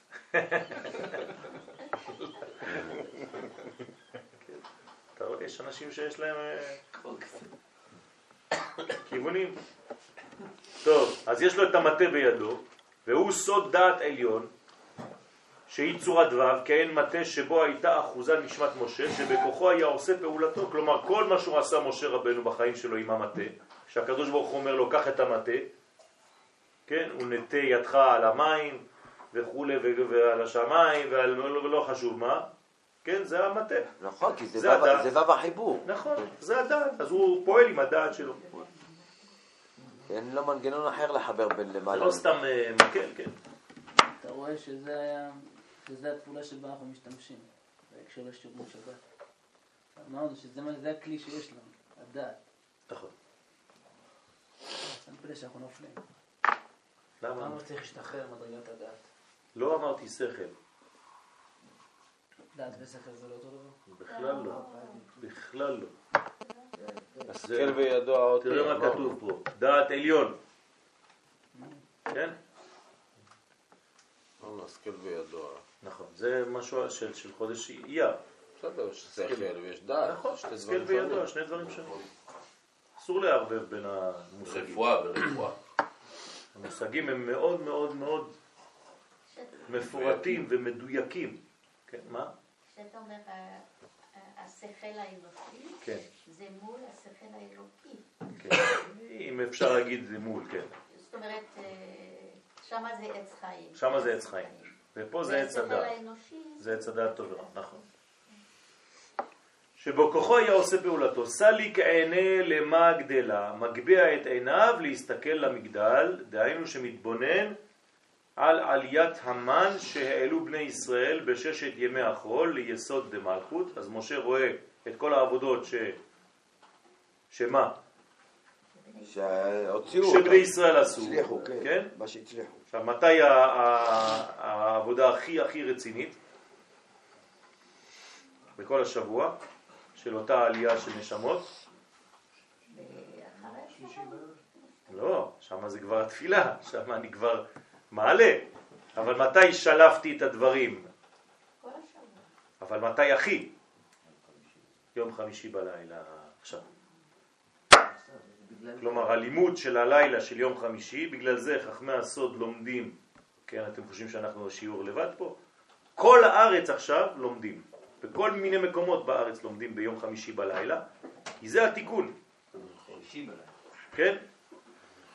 מה? לא הבנתי. שישי? ליל שישי. ליל שישי, כן. נכון. לא חמישי. חמשישי, כן. ליל שישי. ולכן אנחנו בעצם מעלים עכשיו את המדרגות, זה הזמן הכי ראוי כי הוא הזמן הכי קשה. כי, כי מה זה החמישי? בין החמישי לשישי זה בין י- ספירת הוד ליסוד. זה הדבר הכי קשה, נכון? ולכן מי שלא ישן ביום חמישי בלילה, יש לו מעלה גבוהה מאוד. מה זאת אומרת הכי מעלה קשה? לישון בערב שבת. ולא- ולא לישון בין רביעי לחמישי, זה זה יותר אחר. קל? כן, זה משהו אחר לגמרי. כי ביום חמישי בלילה זה ספ... קשה לעבור את ספירת הוד. הרבה נתקעים בהוד. בסדר? ולכן, כן, כל ההודים נתקעים בהוד. שמתבונן, שמתבונן על עליית המן שהעלו בני ישראל בששת ימי החול ליסוד דמלכות. כן, ההנגר הזה נקרא יסוד דמלכות, נקרא מגדל, מגדל עוז. וחמה חד ברנש, עול למה צדיק שמה, ורואה שאדם צעיר אחד, שלא זכה עדיין אלא לנפש ממלכות דאצילות, כלומר הוא רואה איזה אדם צדיק, אבל הוא צעיר עדיין, הוא לא זכה עדיין לנפש גבוהה, אלא לנפש רק של מלכות דאצילות, כלומר המדרגה התחתונה, אבל בכל זאת זה אצילות, ונקרא צדיק. למה? על שם שהעלה את המן, אז הוא נקרא צדיק. כלומר, מה זה צדיק? זה מי שמסוגל להעלות מן. כלומר, מי שמסוגל לעשות את הפעולה ולגרום לזיווגים העליונים. זה נקרא צדיק. אני אגיד את זה במילים הכי פשוטות בעולם. אם אתה גורם על ידי המעשים שלך, המחשבות שלך, התפילות שלך, שהקדוש ברוך הוא יתחתן, יתחבר עם כנסת ישראל, אתה נקרא צדיק. זה לא מה שרואים עליך מבחוץ, אם אתה דומה לכזה או לכזה, לא זה. אתה יכול לעשות את זה לא- בלא מודע? בוודאי. אבל עדיף לעשות את זה במודע. כי אתה משתתף בזה עוד יותר. דהבה יתיב על מה גדלה. אז הוא ראה אחד כזה צדיק שיושב על המגדל, מחכה שם, עשה את הבירור, העלה מן ויושב שם מחכה. כן, שומר על כל הנשמות שהוא העלה. זה עדרי צאן, נכון? זה כמו רועה. צריך לה- להיזהר שהצאן לא יברחו. דהיינו שהעלתה נשמתו והעלה את המן ליסוד דמלכות. קשתה בידוי והקשת בידו. כן? דהיינו שהעלה את המן בתפילתו, הנקראת קשת. כלומר, הוא עשה את העבודה עם הקשת. והווה זריק חיצים לגבי חיביה, והיה יורה חיצים על הנחש. אתם זוכרים? כן. היה זורק חיצים אל הנחש, שלא יבוא, לא יתקרב. רוצה לומר שהוציא בלעו מפיו, בבירור הניצוצים, אמרתי לכם שהחיצים זה חיצים עם אה, חבל. כן? כל פעם יורה חץ מושך. זה לא שהוא קמצן, כן? הוא מפחד על החיצים שלו, לא. הוא יורה, אבל הוא צריך לקחת את החץ, החץ זה לא רק להיכנס להרוג את הנחש, זה גם לשלוף ממנו. מה שהוא בלע. נכון. היום זה כמו טיל עם. מסך. זה המסך, זה החוט. כלומר, אתה רואה מה עשה הטיל. ומה זה, מה, מה זה צלצל. האלה? זה הת- התפילה, זה האותיות, המילים, תפילה. מה? החצים שאנחנו אומרים על כן. הנחש. זה האותיות, זה. התפילה, זה התפילות שלנו. כשאנחנו מכוונים, מה זה מכוונים בתפילה? מה אתה מכוון? למטרה, נכון? אז אם אתה יודע לכוון בתפילה, מה זה אנשים שיודעים לכוון? על מה הם מכוונים? כן, ברור.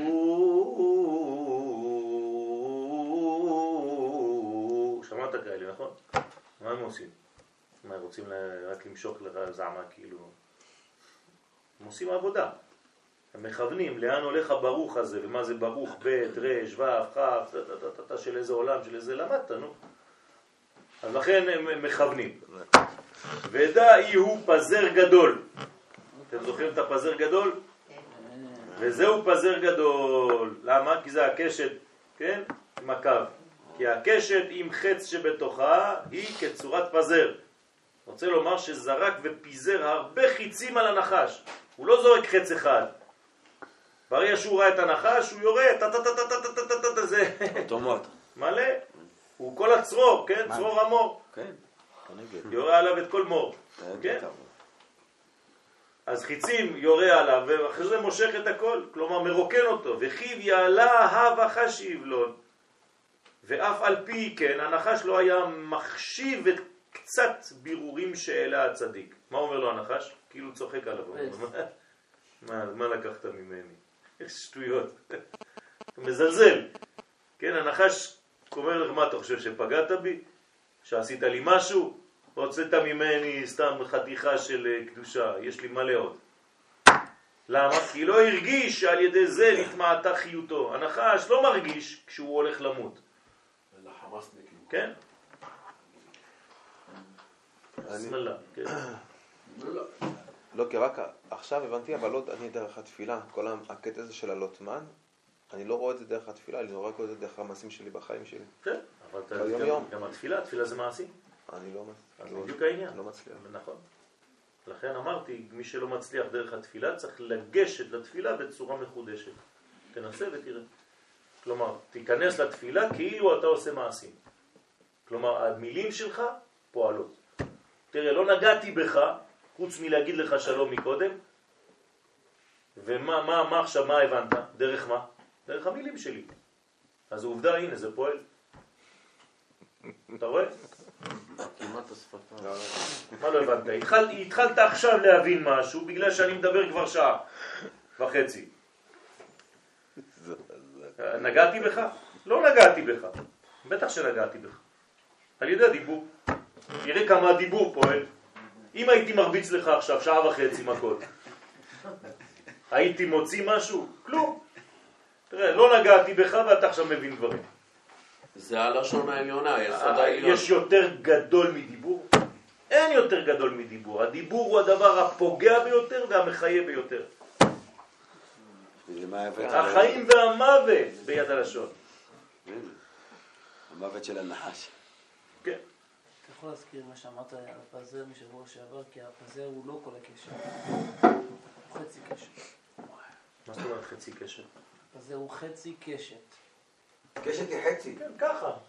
תמיד קשת היא חצי. היא... הפזר הוא לא כזה. אתה אמרת שבוע שעבר? שבתיקון השלם הוא משלים, לא. חצי עיגול, תעשה תעשה רגע עיגול, חצי, תוריד את הקו מהקצה, מהצד השני, אבל בסדר. כן, כן. אז אין קשת שלמה. נכון. למה אין קשת שלמה שלמה? יש חץ וקשת. זה הוא לא צריך לשים את זה באמצע, הוא לא הולך עם החץ באמצע כל החיים. יש לו תיק עם חיצים, שבוע שעבר הזמנתי לצייר לא ציירתי. זה ככה. כן, נו. שבוע שעבר, אפילו יש לו את זה, אמרת שזה וגמר התיקון. זה חץ וקשת, לא סתם, לא יודע מה זה. בסדר, אז, אז, אז אנחנו למדנו שזה היה בעצם מעשה שהוא עדיין לא בשלמות. אז יכול להיות שזה חלק מה... זאת אומרת שכשנגיע לתיקון השלם, אז באמת, אז איך זה יקרא זה? יש לזה סימן? נראה כמו אתנחתא הפוך. צריך לבדוק. זה בחשמל זה נראה. כמו שקע חשמל בשרטוט. זה האוזניים של האישה. הימין, ככה זה. בסדר, נו, הסתכלנו על זה שבוע שעבר. אה, הוא לא היה, נכון. ממש לא היית. לא, לא, לא. איך זה נקרא? פזר, פזר. כן. טוב, ועתה מפרש יותר, ואמר, וקשת אי הוא לישנא דפומה. הנה בשבילך, לא, מיכאל. וקשת היא הלשון של הפה. יבוא אישי קיבלת. רוצה לומר שעניין עליית המן הוא בתפילה הנקראת קשת. זאת אומרת שהפה עושה את העבודה הכי חשובה. כל היחסים שלנו בחיים זה רק הפה. אדם לעמל יולד, מה אומרים חז"ל? לעמל פיו. כלומר שרוב העבודה, עיקר העבודה שלנו זה הפה. זה אנחנו צריכים לזכור את יציאת איך שאני מצרים. מדבר על משל עם אשתי ומילדים, אבל איך בתפילה, זה אותו דבר. הדיבור ש... אתה מדבר עם לא, אז איך. אני מביא את הנוצות כשאני מדבר? כשאתה מדבר אתה מעביר אנרגיה? כן או לא? כשאתה מדבר עם אשתך והילדים, כן. זה דיבורים באוויר או שאתה מעביר מסרים? לא, אבל אני מעביר מסר. כשאני מתפלל, אז אני תמיד צריך לדאוג שאני לא על אוטומט, זה אחד. בוודאי. ושתיים, אני, למשל. לימדנו על- על שמע ישראל לעשות את כן. המסירה, כן. את הנסירה, סליחה. כן. אז לפעמים אני דואג גם שזה לא סתם משהו אוטומט שאני עוש- עושה אני אז דבר מאבד. אפילו את הכיוון של המילים, צריך ללמוד את התפילה עכשיו. צריך ללמוד תפילה, צריך ללמוד סידור, צריך ללמוד כל מדרגה ומדרגה בתפילה. זה לימוד. וברגע שאתה מתחיל ללמוד, אולי בלי נדר, בלי נדר, בעזרת השם שנה הבאה נלמד אה, את התפילה, את סדר העמידה, כל תפילה ותפילה, איך היא מתפרקת, ו... כן? ואז אתה תראה כמה, זה, כמה עבודה יש בזה. ולכן, הוא בתפילה נקראת קשת, כלומר כל התפילה שלך זה בעצם חץ וקשת, שהיא על ידי הלשון שבפה של האדם. אגוזה דקשת פימה, כן? אגוז הקשת שהוא מקום נתינת החץ. מה זה אגוז הקשת? מרכז. המרכז נקרא אגוז. נכון? כמו הקליפה של האגוז, באמצע אתה מכניס את החץ. כן או לא? באמצע הקשת החץ. כאן. נכון? ואתה מותח, ואז יורה. כן? הוא כמו כללות הפה, אז כל זה זה בעצם הפה.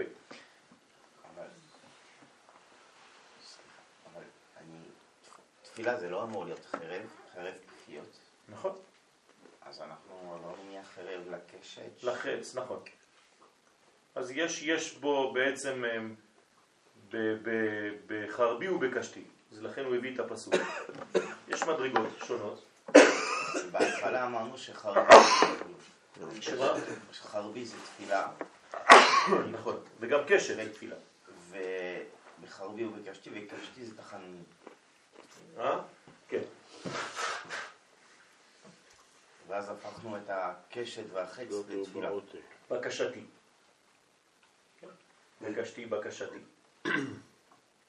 זאת אומרת שכשאתה בעצם מתפלל, יש מנגנונים שונים, איך שהאדם בעצם יורה את הדיבורים שהוא מדבר, לאיזה כיוון זה הולך, האם הוא פוגע במטרה, ויש מרחוק ויש מקרוב.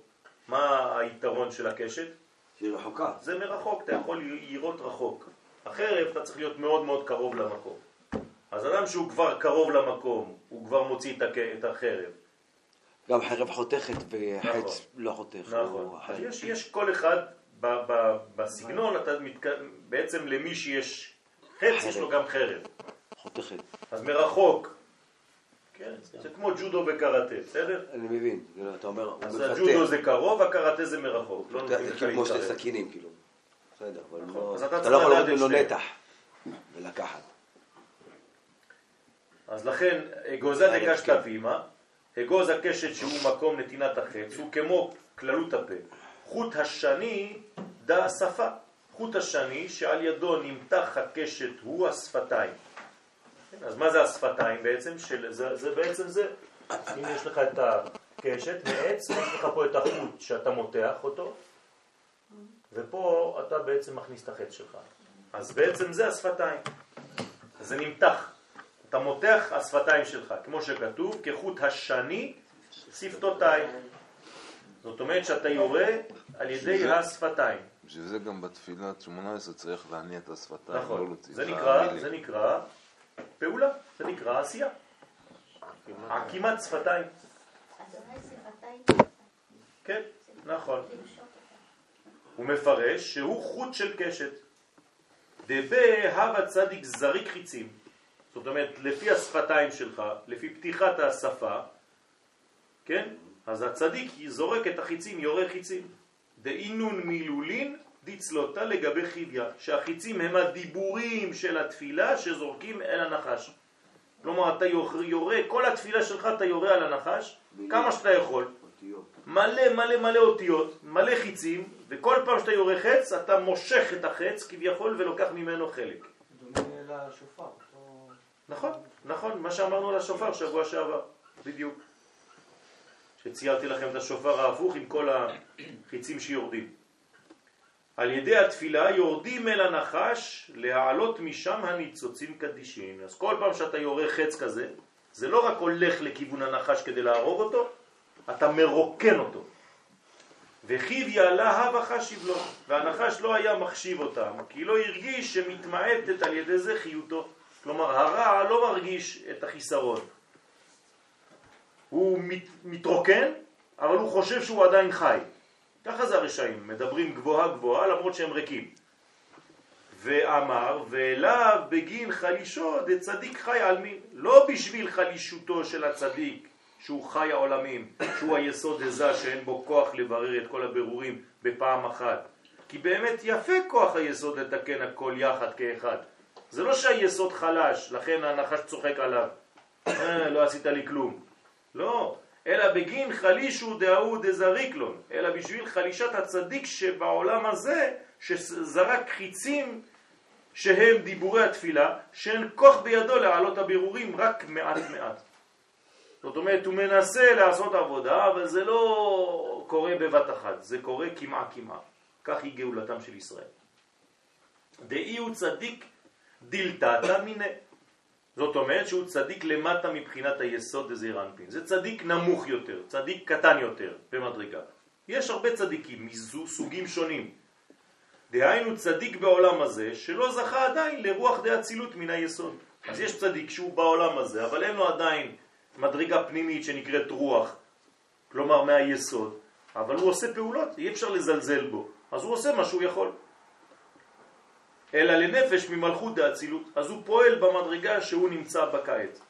כשהוא יהיה גדול יותר, אז הוא יפעל יותר עמוק. כלומר, מה עושה הצדיק הפחות עמוק? חודר פחות עמוק, גם אצל הנחש. והצדיק היותר עמוק מסוגל לחדור יותר עמוק אצל הנחש ומוציא ממנו איברים פנימיים, כן?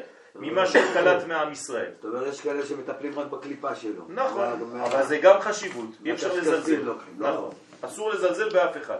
אז למעשה כשמסתלק צדיק בעולם, כן, אז מסתלק כוח. זה, זה, אבל בא אחר.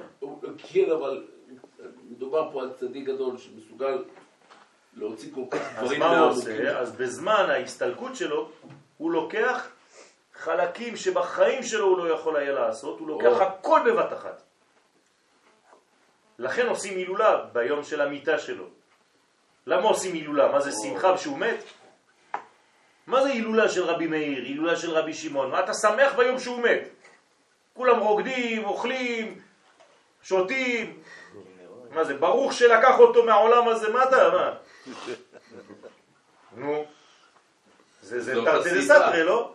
לא, אתה שמח על זה שהוא... אז מה זה הילולה? למה אתה מה התרגום של המילה הילולה? הילולים זה... חתונה. הילולה זה חתונה. יפה, אבישי.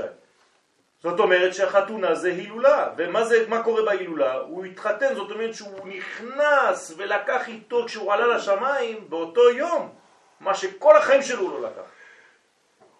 כלומר, עליית מן הכי גדולה בחיים, מה זה?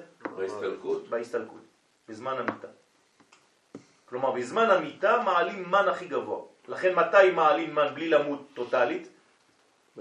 בלילה, כשהולכים לישון. עליית מן שאנחנו עושים ביום, הכי גדולה, זה לפני שהולכים לישון. מה? כי זה כמו מיטה. למרות שזה מיטה בתו, או בטית, זה אותו דבר. זה בגלל זה אתה אומר שמע ישראל, יש קריאת שמע על המיטה. נכון, נכון. זה. נכון, אחד חלקי זה שישים. קשור לזמן כאילו? אפשר להגיד שזה חלק עיקרי בעבודת השם. השינה. נכון. מצד נכון. שני... לא דיברו על כמות, דיברו רק על... על איכות. כן. בסדר, אבל יש גם כמות. כמות זה שמונה שעות. אם אתה לא מקבל את השם, אתה לא מקבל את הניס. אם אתה לא, אם אתה לא יכול לישון, אתה לא יכול להתנבא. נכון.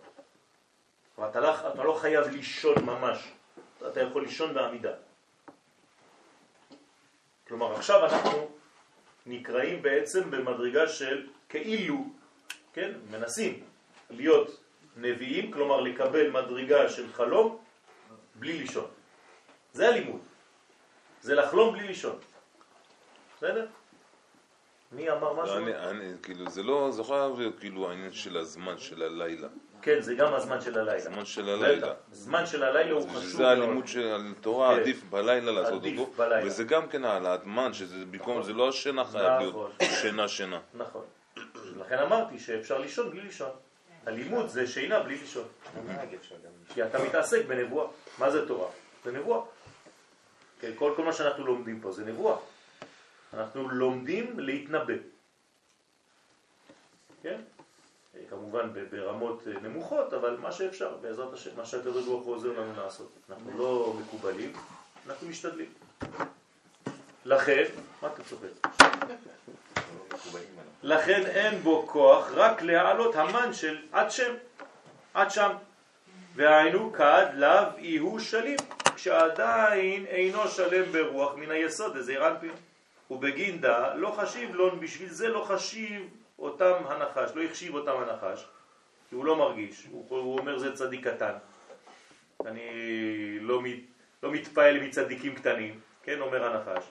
כיוון שרואה שנשארו עוד בידו הרבה ניצוצים קדישים. אומר, יש לי הרבה, גנבתי לכם הרבה. אז לפי מה כן, שאתה יש לי אומר, רב אחי. לפי מה שאתה אומר, לצדיקים האחרונים יהיה הכי קשה. בוודאי. לכן התיקון האחרון זה הפינישים, הכי קשה. להוציא ממנו את החלקים האחרונים, כי אז הוא מרגיש שהוא חסר. יביע התנגדות קשה מאוד. יפה. כמו חיה שהיא עכשיו פצועה, ועכשיו היא מתחילה להשתולל. הרבה יותר עצבנית, נכון? וזה בדיוק מה שקורה בזמנים האחרונים, כן? בעזרת השם נלמד את זה ביום שני אה, לקראת יום העצמאות, שיהיה לנו יום שני, יש לנו שיעור על יום העצמאות, שיעור אה, חשוב, בעזרת השם, פה באיזה שעה? בשעה שעה וחצי לפני תפילת מנחה. בחמישה, לא? מתי זה תפילת מנחה? שש וחמישים. חמישה לשבע? אז בחמש וחצי. בעזרת השם בחמש וחצי, כי השיעור ארוך, למטה, אותו אתמול בלילה. כן, למטה בבית מדרש, בעזרת השם, על יום העצמאות, ואתם תראו, כן, דברים שם שבעזרת השם אה, סיימתי לכתוב אותו רק אתמול בלילה, בעזרת השם. רגע, אז מה עושה משה שרואה את ה... אז הוא הולך, צעיר, לא, הוא מההתחלה אומר שהוא ראה את הצעיר שיושב וזורק... נכון, אז? הוא רואה את זה מרחוק, אבל משה מה עושה? עוזר לו. הוא לא כתב מה הוא עושה פה. אז אני אומר לך, הוא אמר את זה לפני. במקום להישאר עם הצדיק במרכאות קטן, משה בא ועוזר לו. יורד למטה, וכל מה שהצדיק מרחוק עשה בקטנה, משה רבנו מעצים ועוזר לו בעצם לעשות תיקון יותר גדול. בסדר? אז משה בעצם עוזר לנו, לכל אחד ואחד מאיתנו, גם אם אנחנו קטנים, כן, לסיים את העבודה הזאת ערב שבת של כל הבירורים של אותו שבוע. ואז אנחנו מעלים הכל לתחום שבת, מכניסים את זה לתחום שבת במשך השבת, ואז בעצם זה החבילה שלנו. על כל אחד כתוב את השם שלו. כלומר, כל אחד מביא סל, ועל כל סל כתוב את השם של מי שהביא, של מי שעשה את העליית מן. בסדר? ואז הקדוש ברוך הוא רואה את כל העבודה של האדם הזה באותו שבוע, ואז השבת שלו בעצם היא תהיה לפי העבודה שהוא עשה, ואחרי זה זה מין מעגל קסמים, למה? כי לפי זה יהיה לו גם כוח לשבוע הבא, והשבוע הבא הוא יעשה עבודה עוד יותר גדולה, והשבת שהבא עוד יותר יביא סל וכו' וכו'. אז הצדיק הוא כל הזמן יושב שם ושומר. הצדיק כל הזמן נמצא במגדל עוז. הוא כל הזמן שם. הוא צריך להיות שם כדי לראות חיצים. כי גם איך שיוצא שבת, הוא כבר מתחיל את ה... של השבוע החדש. נכון, לעלות. זה מה שאני אומר. אז הוא מתחיל לרדת, אז הוא יורד, זה נקרא מוצאי שבת, יורדים. הוא לא נח כמונו. כלומר, פותחים פה את הפתח של התחום שבת, ומתחילים לרדת במוצאי שבת. אז למעשה משה רבנו עושה מפרט לכלל. משה רבנו עושה מפרט לכלל, תסביר לי מה אתה אומר. אני, כל אחד מאיתנו התפלל כל השבוע, ולא הצליח להעלות את התפילות כמו שצריך, ואז בא משה רבנו ומעלה את זה עוד יותר. אז מה הוא עושה למעשה? הוא לוקח מהפרט של כל אחד, מעלה את כל הכללות של כולם ללמעלה. כן, אבל הוא בא מהכלל. בדיוק, אז הייתי קורא מכלל לכלל. אתה מבין? הוא בא מהכלל, ירד לפרטים, נכון. וחוזר לכלל. או, לא, זה כלל, הוא פרט. אבל הפרטים האלה הם גם כן כלל. נכון. כי הרעיון הוא לא לתפוס, הרעיון הוא לא לתפוס את אחד ואחד נכון. ואחד מהתפילה, נכון. זה לאחד את כל התפילות של בוודאי, כולם. בוודאי, זה הכוח של השבת. כן? לכן קוראים לה שבת שבת. מה זה שבת בעצם? זה השבת כל הניצוצות למקום הנכון. עוד, עוד... אה, זה שבות. זה כמו קשר עם הפוטנציאל. נכון, נכון, בדיוק. מקשרים את המדרגה הסופית עם המדרגה העליונה. שבת אבדה. נכון. אם הבנתי, אז בעצם בסופו של דבר, עיקר העבודה שלנו פה זה אה, לתקן את החטא הראשון, ואנחנו מתקנים את החטא. לא לא נכון. ואיך אנחנו עושים את זה? על ידי כדי אמר. להוציא את כל הניצוצות הקדושות שיש אצל אנחנו. אז למה לי- לחיות? אה? למה לי לחיות? אם זה, אם, זה, אם זה העבודה שלי, למה לי לחיות? אני, שאני אעביר את כל השבוע שלי בתפילות, מספיק לי. כי הרי מה זה אם... למה לי לחיות? אתה- אני לא מבין מה אתה אומר. כאילו התפילה זה מוות. לא, למה לי לעשות מעשים? למה לי לעבוד, למה לי ללכת ללמוד, למה לי לעשות, אוקיי, ללמוד נגיד ניחא, כי ככה אני אצליח לעשות גם. אתה צריך לעשות את זה גם בדרך העבודה שלך. אבל אמרנו שזה התפילה שעושה את זה. אבל כשאתה למשל פועל בעבודה שלך, אם העבודה שלך היא חיצונית בלבד, כלומר אתה נוגע בגוף, ואתה לא מתכוון לנפש, אבל באמת, איפה התפילה בזה? זה תפילה. תפילה זה רק, לא רק ל- ל- ל- להוציא מילים בזמן שיש אה, מנחה מנחה. תפילה זה כל היום. הנשמה שלך מתפללת כמה פעמים ביום. היא לא מפסיקה. אז עוד פעם, יש פה משהו שלא מסתדר. כי אתה לא היית בשיעורים. התפילה של הנשמה שלך היא כל הזמן. כל בקשה, כל תשמע, טוב מה שאני אומר לך. תפילה של הנשמה שלך היא כל הזמן. מדי פעם אתה נכנס לבית הכנסת מבחינה חיצונית כדי להשתוות למהלך הפנימי. הבנת מה אמרתי עכשיו? כן. זאת אומרת שאתה מתפלל כל אז- החיים שלך, אתה בתפילה. בעצם, אז בעצם, מיכאל, כשהוא שאל את השאלה מקודם, זה לא ש... היה תוכן לשאלה הזאת. על איזה שהוא שאלה? אמר, כשהוא אמר, חשבתי שאני מתקן במעשים שלי. אמרתי לו כן. אז בסופו של דבר, זה לא, לא מדובר פה על התפילה בבית הכנסת, שאני נכון, מתכוון ממך נכון, ערבית. נכון. על עצם התפילה, נכון. לכן אמרתי לו, כל החיים שלך זה דיבורים, זה הוא. להכניס את הכוונה במה שאני עושה. בדיוק. זה. גם תפילה, בוודאי. על זה אנחנו מדברים. לא מנחה ערבית שחרית ראש חודש, כיפור לא משנה. בדיוק. זה מדי פעם אתה נפגש בחיצוניות עם מה שאת קורא לך כל רגע. אבל התפילה שלך היא כל רגע. הנשמה שלך מתפללת כל רגע, היא אין לה זמן של שחרית מנחה וערבית. מדי פעם אתה בא בחיצוניות לשחרית מנחה וערבית, אבל הפנימיות שלך היא כל הזמן בתפילה. ואתה צריך בכל המעשים שאתה עושה, לעשות את זה מהכוח הזה. כלומר, גם כשאתה מטפל במישהו, אתה צריך להוציא ממנו את הרע. אני חושב שהתפילה בבית כנסת היא מיותרת. אני גם. אני חושב שזה מעשים ולימודים. התפילה בבית כנסת היא רק מפריעה לתפילתי. אז אם, אם, זה, אם, זה, אם זה בצורה לא. כזאת, בסדר, אם אתה מרגיש... לא, זה... אני מאוד רגוע. בסדר, לא. הוא מרגיש בצורה ש, שהתפילה בינתיים, כן, מי שלא בעצם נכנס לתוכן של התפילה, באמת יכול להרגיש שהתפילה לפעמים מפריעה לו. כן, נכון, זה אנשים שהנשמה שלהם יותר נוטה ללימוד מאשר להתפלל.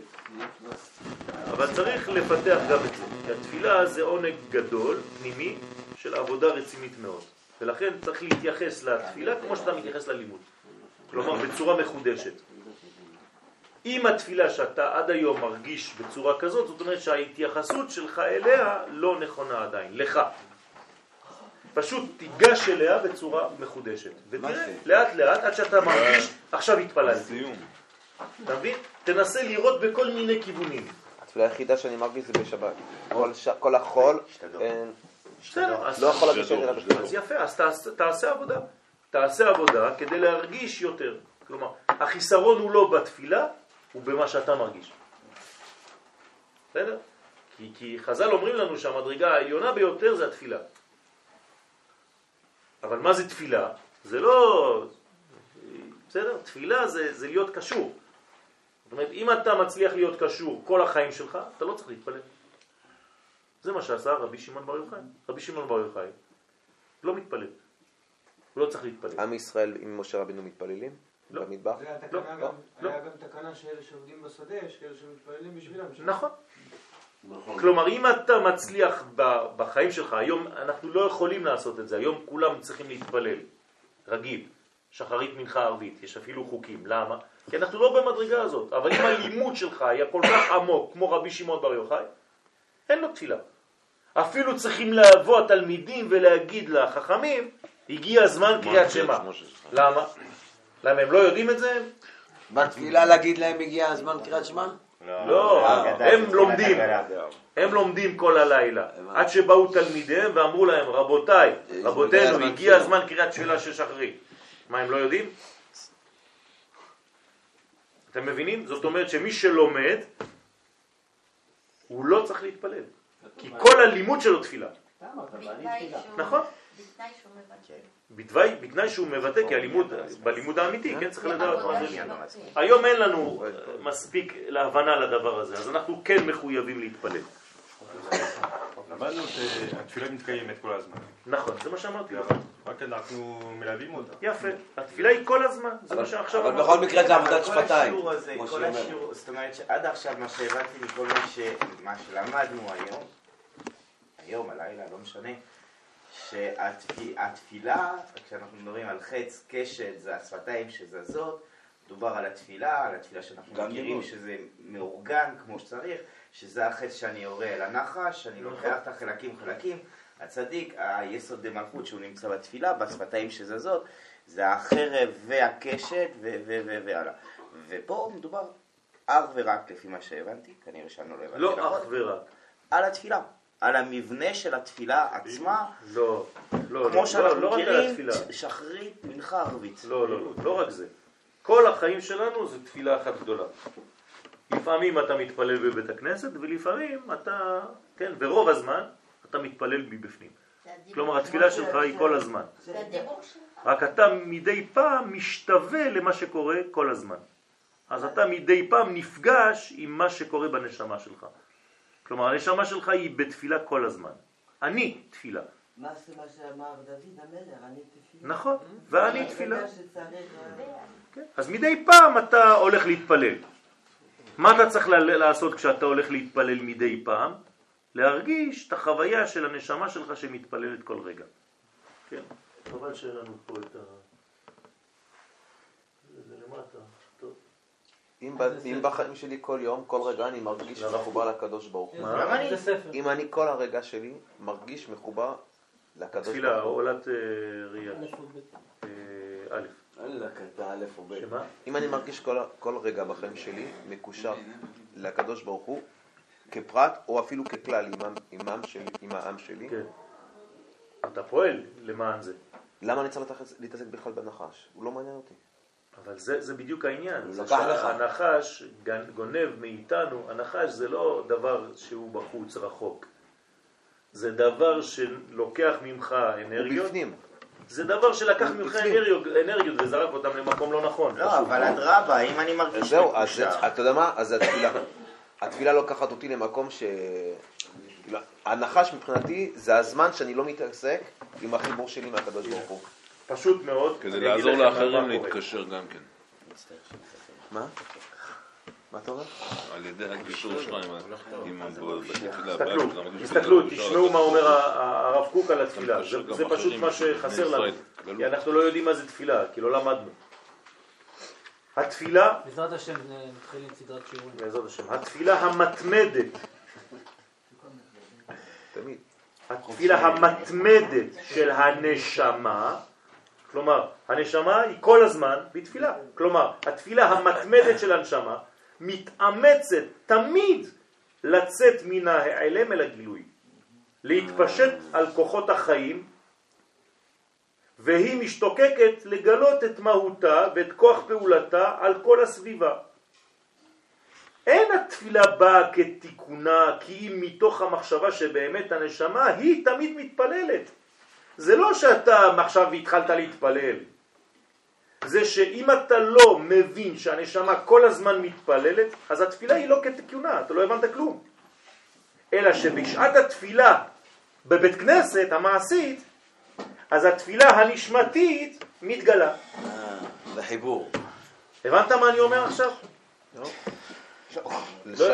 לא רק שאני, לא רק שאני לא לא, מבין, לא אלא. אני, מרגיש שאיפה שאני הכי יותר רחוק. מהחיבור שלי זה בבית הכנסת. נכון. בגלל שאתה לא מתפלל כמו שצריך. זה מה שאני אומר עכשיו. חיבור אם של אתה. מתפלל... לא, אבל אם הגילוי זה החוצה ממה שיש לי בפנים. נכון. אז זה לא החוצה שם. בוודאי לא שזה החוצה. לא, זה לא הגילוי שלי. לא, זה לא, אני, כי אתה הפנים לא שלי הוא לא שייך. אתה מלביש את זה. לא יכול להלביש אותו שם. אני לא מצליח. אתה לא ניגש בצורה נכונה. החיסרון זה לא בתפילה, זה בהרגשה שלך. עוד פעם, אתה אומר כאילו התפילה זה לא נכון. לא, לא אומר שלא יתפלל. זה מה שאתה אומר. אני אומר ש...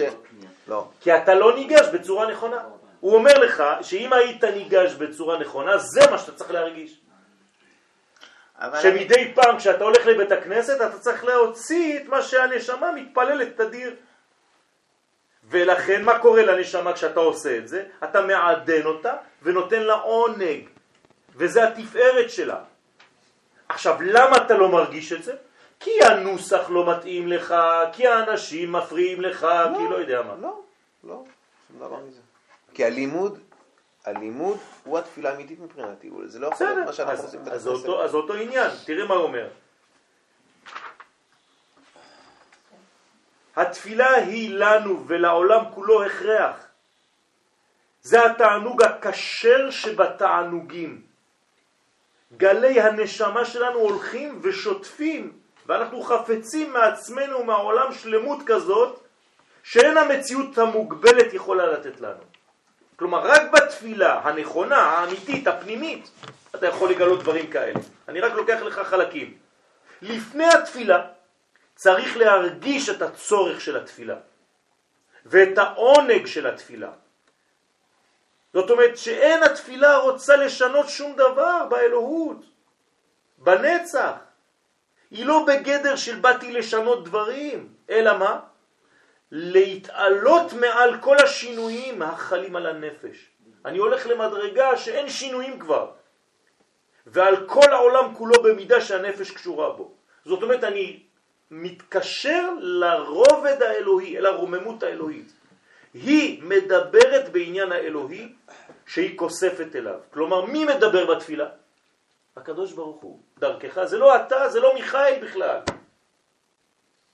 אתה פשוט נותן לנשמה שלך להיות דבוקה למעלה, והוא מדבר דרך הנשמה שלך. בוודאי שזה מה שקשה. לכן אם אתה לא מרגיש, זאת אומרת שאתה צריך, כמו שאמרתי לך, לגשת בצורה שונה. זאת אומרת שהגישה שלך עד היום לא מתאימה לנפש שלך, לכן אתה לא מרגיש את זה. זה לא אומר שהתפילה היא תפוקה. הגישה לא נכונה. אבל כתוב, שומע את העבודה עשית כל בכל. מצב. כן. לא שומע תפילה של הלב, או של ההרגשה, כן. או דברים כאלה. יש עבודה שבפה. כן. אני מלווה את הפה שלי לכל העבודה. נכון, נכון.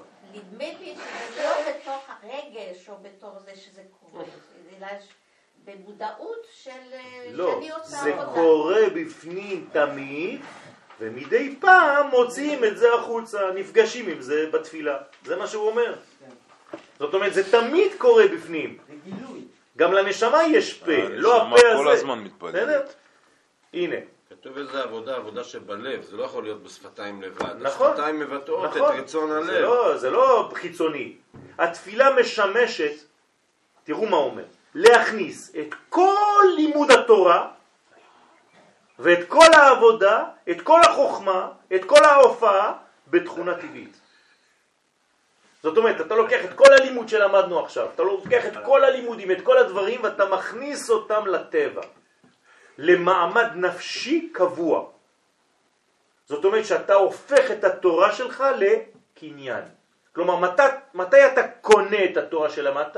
בתפילה. רק בתפילה אתה קושר בעצם את כל החבלים, את כל הלימוד שלך בחבל אחד גדול. כי מה זה תפילה? זה לשון קשר, נכון? אתה קושר את הכל. ללפות. ואז אתה בעצם יש לך עכשיו קניין. כלומר, שמחיה את השעה, מחיה את השעה להיות עומדת ישר מול יניקת שפע חיי עולמים. כלומר, אתה שם את עצמך מול חי העולמים, מול החיים, כלומר קודשא בריחו, ואז אתה בעצם מתמלא. אבל התורה היא נקראת חיי עולם, היא למעלה מהטבע. זאת אומרת, מה אתה עושה בעצם? מי יותר גבוה, התפילה או התורה? התורה. והתפילה מה עושה? מעלה אותך לתורה. מורידה את התורה למדרגה של טבע. כלומר, היא קושרת לך את כל מה שלא ילך לאיבוד בשמיים, כי הלימוד הוא גבוה, והיא מורידה לך את זה לעולם הזה. זה מה שעושה התפילה. זה המהות של העם היהודי בכלל. זאת אומרת שככל שאתה מתפלל יותר התפילה. טוב, ככל שאתה תזכה להבנה יותר טובה. בלימוד. בוודאי. זה בדיוק העניין. כלומר, אתה בעצם קושר את כל הלימוד שלך. אז בעצם התפילה, התפילה בפה, הש... השימוש שלה זה רק לתת לי הבנה יותר טובה ללימוד שלי. להוריד את הלימוד שלך, לקנות אותו. זה הקניין, זה החותמת של הלימוד שלך. כלומר, אחרי שעשית את הסטאז' שישה חודשים, אתה עובר תפילה, זה המבחן הסופי, כדי לדעת מה זכרת, מה. קיבלת, מה למדת. זה התפילה. ולכן, אם אתה לא מרגיש את זה, כן?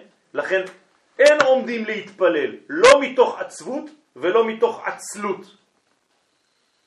אם אתה עומד להתפלל עצלן או עצוב, אל תחכה שזה יקרה משהו.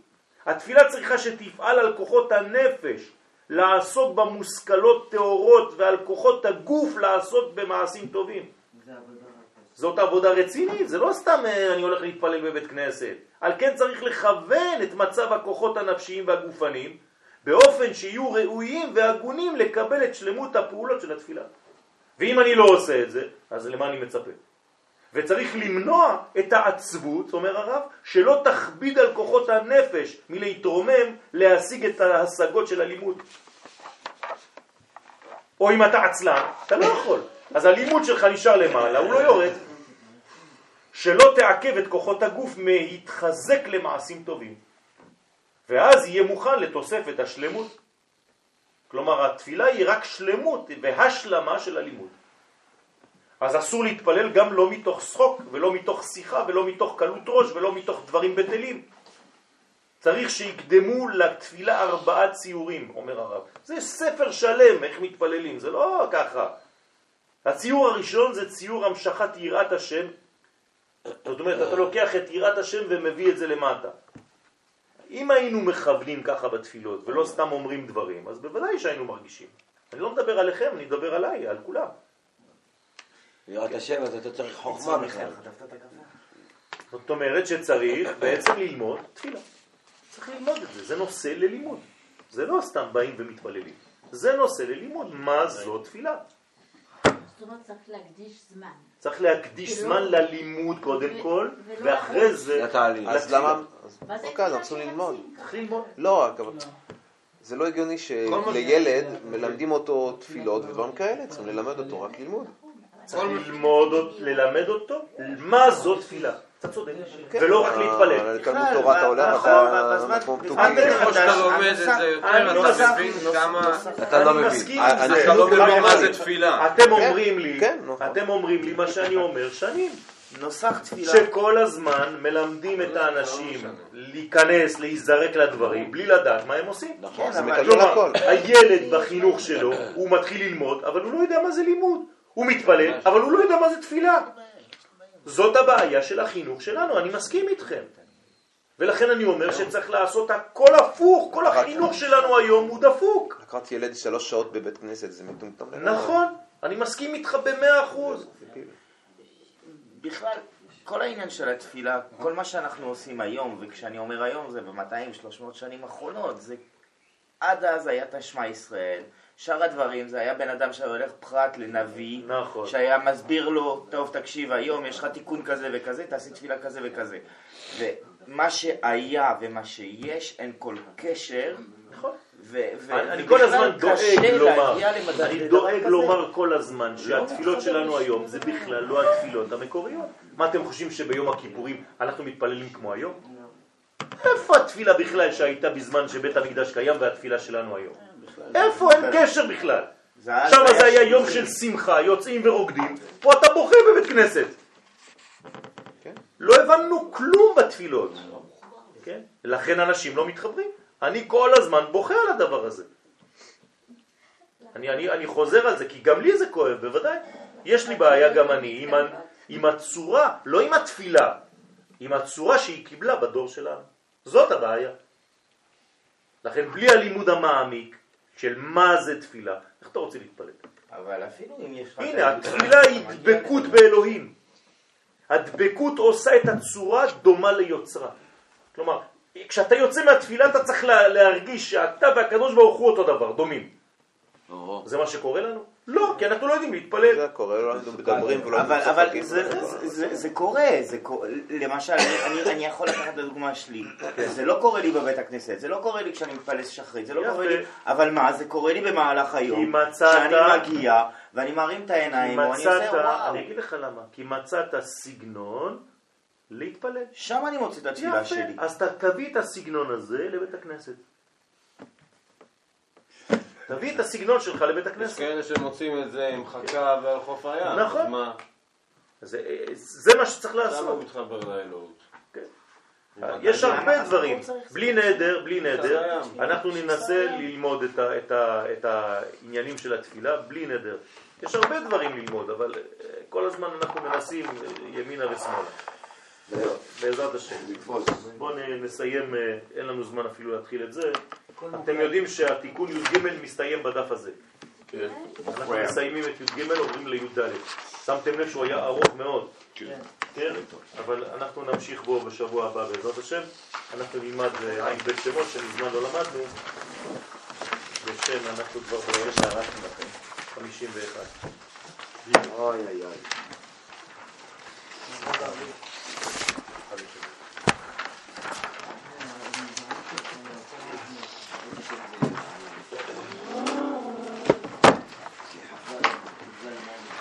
החש גאולתנו.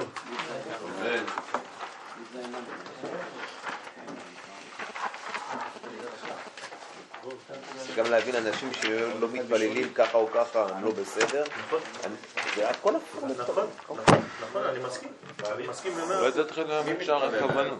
מה? מה? לא, אי אפשר ללמוד שער לא, תשמע, הכוונות. יש... מי שלומד שער הכוונות, הוא לומד טכניקה. אני, אני רוצה להגיד לך שאני מכיר המון מקובלים, אבל זה לא אומר שהם מחוברים למה שהם אומרים. הם יודעים את הזרם, איך, איך הזרימה עושה, אבל אני לא בטוח שכל אחד, מי שמתפלל, יודע בדיוק מה קורה בזמן התפילה. צריך ללמוד את הנשמה של התפילה. פה זה טכניקה. אם אתה לומד סידור, כמו שלומדים המקובלים סידור, ולא לומדים במקומות נכונים, אז אתה תלמד טכניקה. אתה תהיה טכנאי של צינורות, אינסטלטור רוחני. אבל אני לא מדבר על זה בכלל. אני מדבר פה על נשמה, על הרגשה, על חוויה. זה משהו אחר. אז צריך ללמוד את האנטומיה של הנשמה. נכון. לא דווקא את הספר, כן. בסדר, טוב. ה' חשים להסרת רגשי האשם. להפסיק לחשוב שאני אשם. לא, השם שם. כן, אשם, אשם באלף. זה מפריע. השם נ"א בסדר עין בית שמות הוא ה' ח' ש' ומשמעותו שתיקה.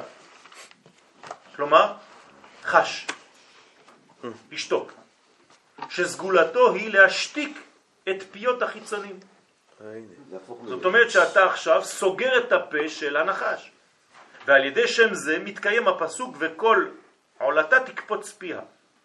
כלומר, כל העוולה, כן, כל הדברים הלא טובים, המעוותים, הם בעצם סוגרים את הפה, מתקפצים. מאידך, מצד שני, יש ביכולתו של צירוף שם החש לקרב השכינה ולהגדילה עד שתעלה לרום מעלותיה אצל החוכמה. זאת אומרת, להעלות את המדרגות, את השכינה, עד שהיא עולה למעלה, כמו שראינו בשיעור עכשיו. והוא סוד שחה, כלומר או שיחה, זה אותו דבר, נכון? הפך השתיקה. כלומר, אתה הופך את הצירוף ואתה גורם בעצם מהשתיקה לדיבור אמיתי שהוא שיחה. שיחת מלאכים, שיחת התפילה, השיחה האמיתית. כן, ויצא יצחק לסוח בשדה. איפה הוא התפלל? בשדה, זאת אומרת... לא בבית כנסת כמוך. לא, כלומר, אתה צודק. הארי הקדוש לא היה מתפלל ערבית בבית כנסת רגיל. הוא אומר לתלמידים שלו, אי אפשר להתפלל ככה. צריך לצאת, לראות את השמיים, לראות את השקיעה, לראות את החוויה של הטבע בערב שבת, ושם בשדה מקבלים את השבת. כשאומרים בואי קלה, אתה צריך להרגיש את הרוח. פה אנחנו בתוך קירות, הפכנו להיות, כן, מקובעים. זאת הבעיה שלנו. הרועה, הרועה עם הצאן, התפילה שלו היא פי מאה יותר גדולה. אני מסכים איתכם, אבל זה לא אומר שהתפילה לא נכונה. הגישה, אני חוזר ואומר, לא נכונה. ואני חוזר על זה ואומר את זה ואני אני, אני עומד אחרי מה שאומר. זה לא בגלל שאמרת את המילים של התפילה שיצאת ידי חובה. אתה גם צריך רק שנייה. להתחבר. נכון, אתה לא צריך... כי זה למעלה מהזמן. אבל אומרים שאם יש מניין זה מתקבל. יפה, אז זאת, זה העניין, אבל הבעיה זה שהוא רוצה גם להרגיש. בסדר, ואני מבין אותו. למה? כי בפעם הבאה הוא לא יחזור. תחילת השיעור הקודם היה שהרגש שזה... חוויה, כן. נכון. נכון. אז אמרתי לו, הוא רוצה להרגיש. בסדר, אז אמרתי לו, הבעיה היא אצלך, היא לא בתפילה עצמה. זה לא להרגיש, זה לה- זה להשיג משהו קטן, אה, חוט, משהו. בסדר, אז אתה- אתה משיג, אבל מבחינה שאתה לא מבין אותה. לא, אבל אני לא יכול שלך. להתפ... אם אין לי כוונה... אם אין לי את אם הכוונה- אתה לא שמח להתפלל. אני לא אם אין לי את הכוונה, אז מה אני עושה? זה סתם תוכים. אז, אתה צריך ללמוד, לכן אז אני יכול להתחבר למילה פה, למילה שם. נכון, אז אתה צריך ל... אתה יודע מה? אבל הכוונה הכללית זה לעשות נחת. קודם כל אתה מכוון באופן כללי להתחבר, לחבר את האלוהות אליך. עכשיו, בתוך התפילה שלך, שזה עמידה בלבד, זה נקרא תפילה, תנסה להתרכז בקטע אחד. אם אתה לא מצליח בהכל, אני מחקתי את המידה, אני כבר לא מתפלל למידה. אני, אני מתרכז רק בשם הישראל כדי לפחות לעשות שם הישראל. בסדר, אז. אני מבין אותך, אני מבין את המועקה הזאת, אבל אתה צריך להשתדל כן להתפלל. כי התפילה מסודרת על פי סוד, ויש לה בעצם רבדים רבדים, גם אם אתה לא מבין אותה, כן, גם אם אתה לא תופס אותה, תתחיל, ומתוך זה בעזרת השם נתחיל ללמוד, אבל אסור שלא להתפלל עמידה. זה מדרגה שהיא קושרת אותך באמת. כן? לא רק שמע ישראל, שמע ישראל זה הכנה. זה כאילו שאתה מתכונן לאולימפיאדה ואף פעם לא הולך ללכת לשם. האולימפיאדה זה העמידה. כי אתה צריך לה- להגיע לשים שלום, לזיווג. אתה לא מתחתן עם אשתך. נכון. זה לא שאתה מכין ולא מת, מת, מתחתן. התפילה, הזיווג זה בשים שלום. כשאתה מכניס את השלום שנקרא יסוד לתוך המלכות. אז אני מסכים איתך שאנחנו לא... כן. אז אולי. באמת, אולי באמת נעשה אולי מין סוגריים בלימוד שלנו ונלמד קצת את, על התפילה. נראה, אני, אני אה, אה, אבנה את זה, כי אני רואה שזו בעיה די אה, נפוצה. טוב. הדור. נכון. נכון, זה בעיה גדולה. שחר נפילת המלכות מאיגרא רמא לבירא עמיקתא ונעלמה. כלומר, ברגע שהמלכות נופלת, כמו שאמרנו, כל השבוע היא נופלת למדרגות תחתונות, ונעלמה באלף, זאת אומרת, הופכת להיות אילמת, היא עולה מחדש בכוח החסד על ידי הצירוף, החש, ואז נפתח פיה לקדושה. בסוד פיה פתחה בחוכמה, ותורת חסד על לשונה. זאת אומרת, אתה מעלה את מה שירד ונעלם באלף, הפך להיות אילם, אתה פותח, כלומר החש הופך להיות סך. ולא החש, כן? ולא עוד אלא שפתיחת פיה סותם את הצד השלילי של הפש מצד החיצונים, שהוא רמז לפרעו פה רע. אה, זה סוגר את זה? בדיוק. זה כלומר, כשאתה פותח את התפילה הנכונה, את המקום הנכון, נסגר הפה השני. יוצא שפעולתו של הצירוף הזה כפולה. מצד אחד משתיקה את החיצונים, ומאידך היא משמיעה את קולה של הקדושה כשופר תרים קולה. זאת אומרת, היא הופכת להיות שופר. לפי אותיות הצירוף ה' ח' ש', הרי שהמידה החמישית ה' מתחברת עם השמינית ח' בכוח השלישית ש'. זהו עניינה של הגבורה, כלומר החמישית, כשהיא מתחברת להוד העומד תחתיה בכוח הבינה שנמצאת על גביהן. זאת אומרת, בעצם תרגמתי את האותיות לספירות, זה הגבורה שמתחברת לבינה, שהם שניהם בצד שמאל, כן? בכוח גם כן המדרגה של ההוד. בדיוק כמו שאמרת. גבורה, הוד ובינה, כן. זה מאוד דומה למה שאמרת על 26, 25 ו... נכון, נכון, בדיוק. ושלושתן יחד, כלומר בינה, גבורה והוד, מתגברות על החיצונים להרחיקם מגבול הקדושה. כלומר, מה אני עושה בעצם? אני מפעיל כוח צד שמאל, שהוא מלחמה.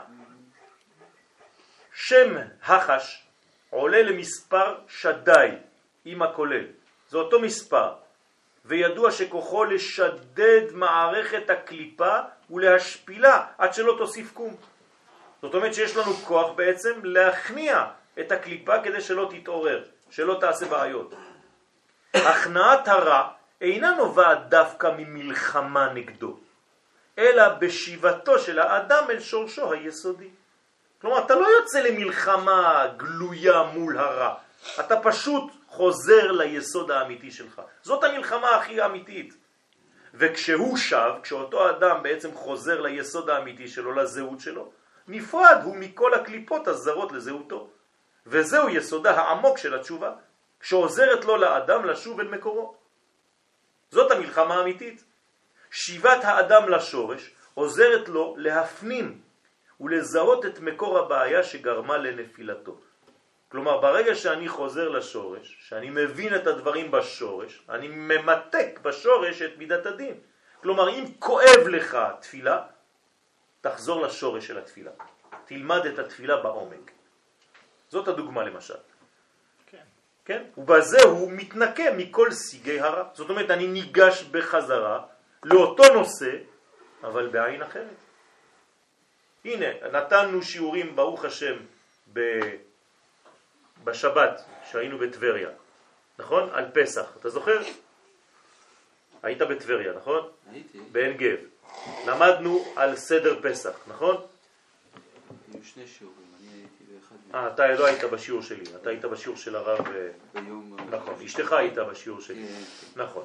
אז, אז שלום התקשר ואמר שאנשים נכנסו לסדר פסח בצורה חדשה. למה? כי פשוט הגישה הייתה חדשה לאותו עניין, לאותו נושא. ואני מבטיח לך שאם לומדים בצורה נכונה, אתה תראה שהתפילה הופכת להיות התענוג הכי גדול שיכול להיות. עצם העובדה שזה לא, זה בגלל שנכון שלא למדנו בצורה נכונה, גם אני.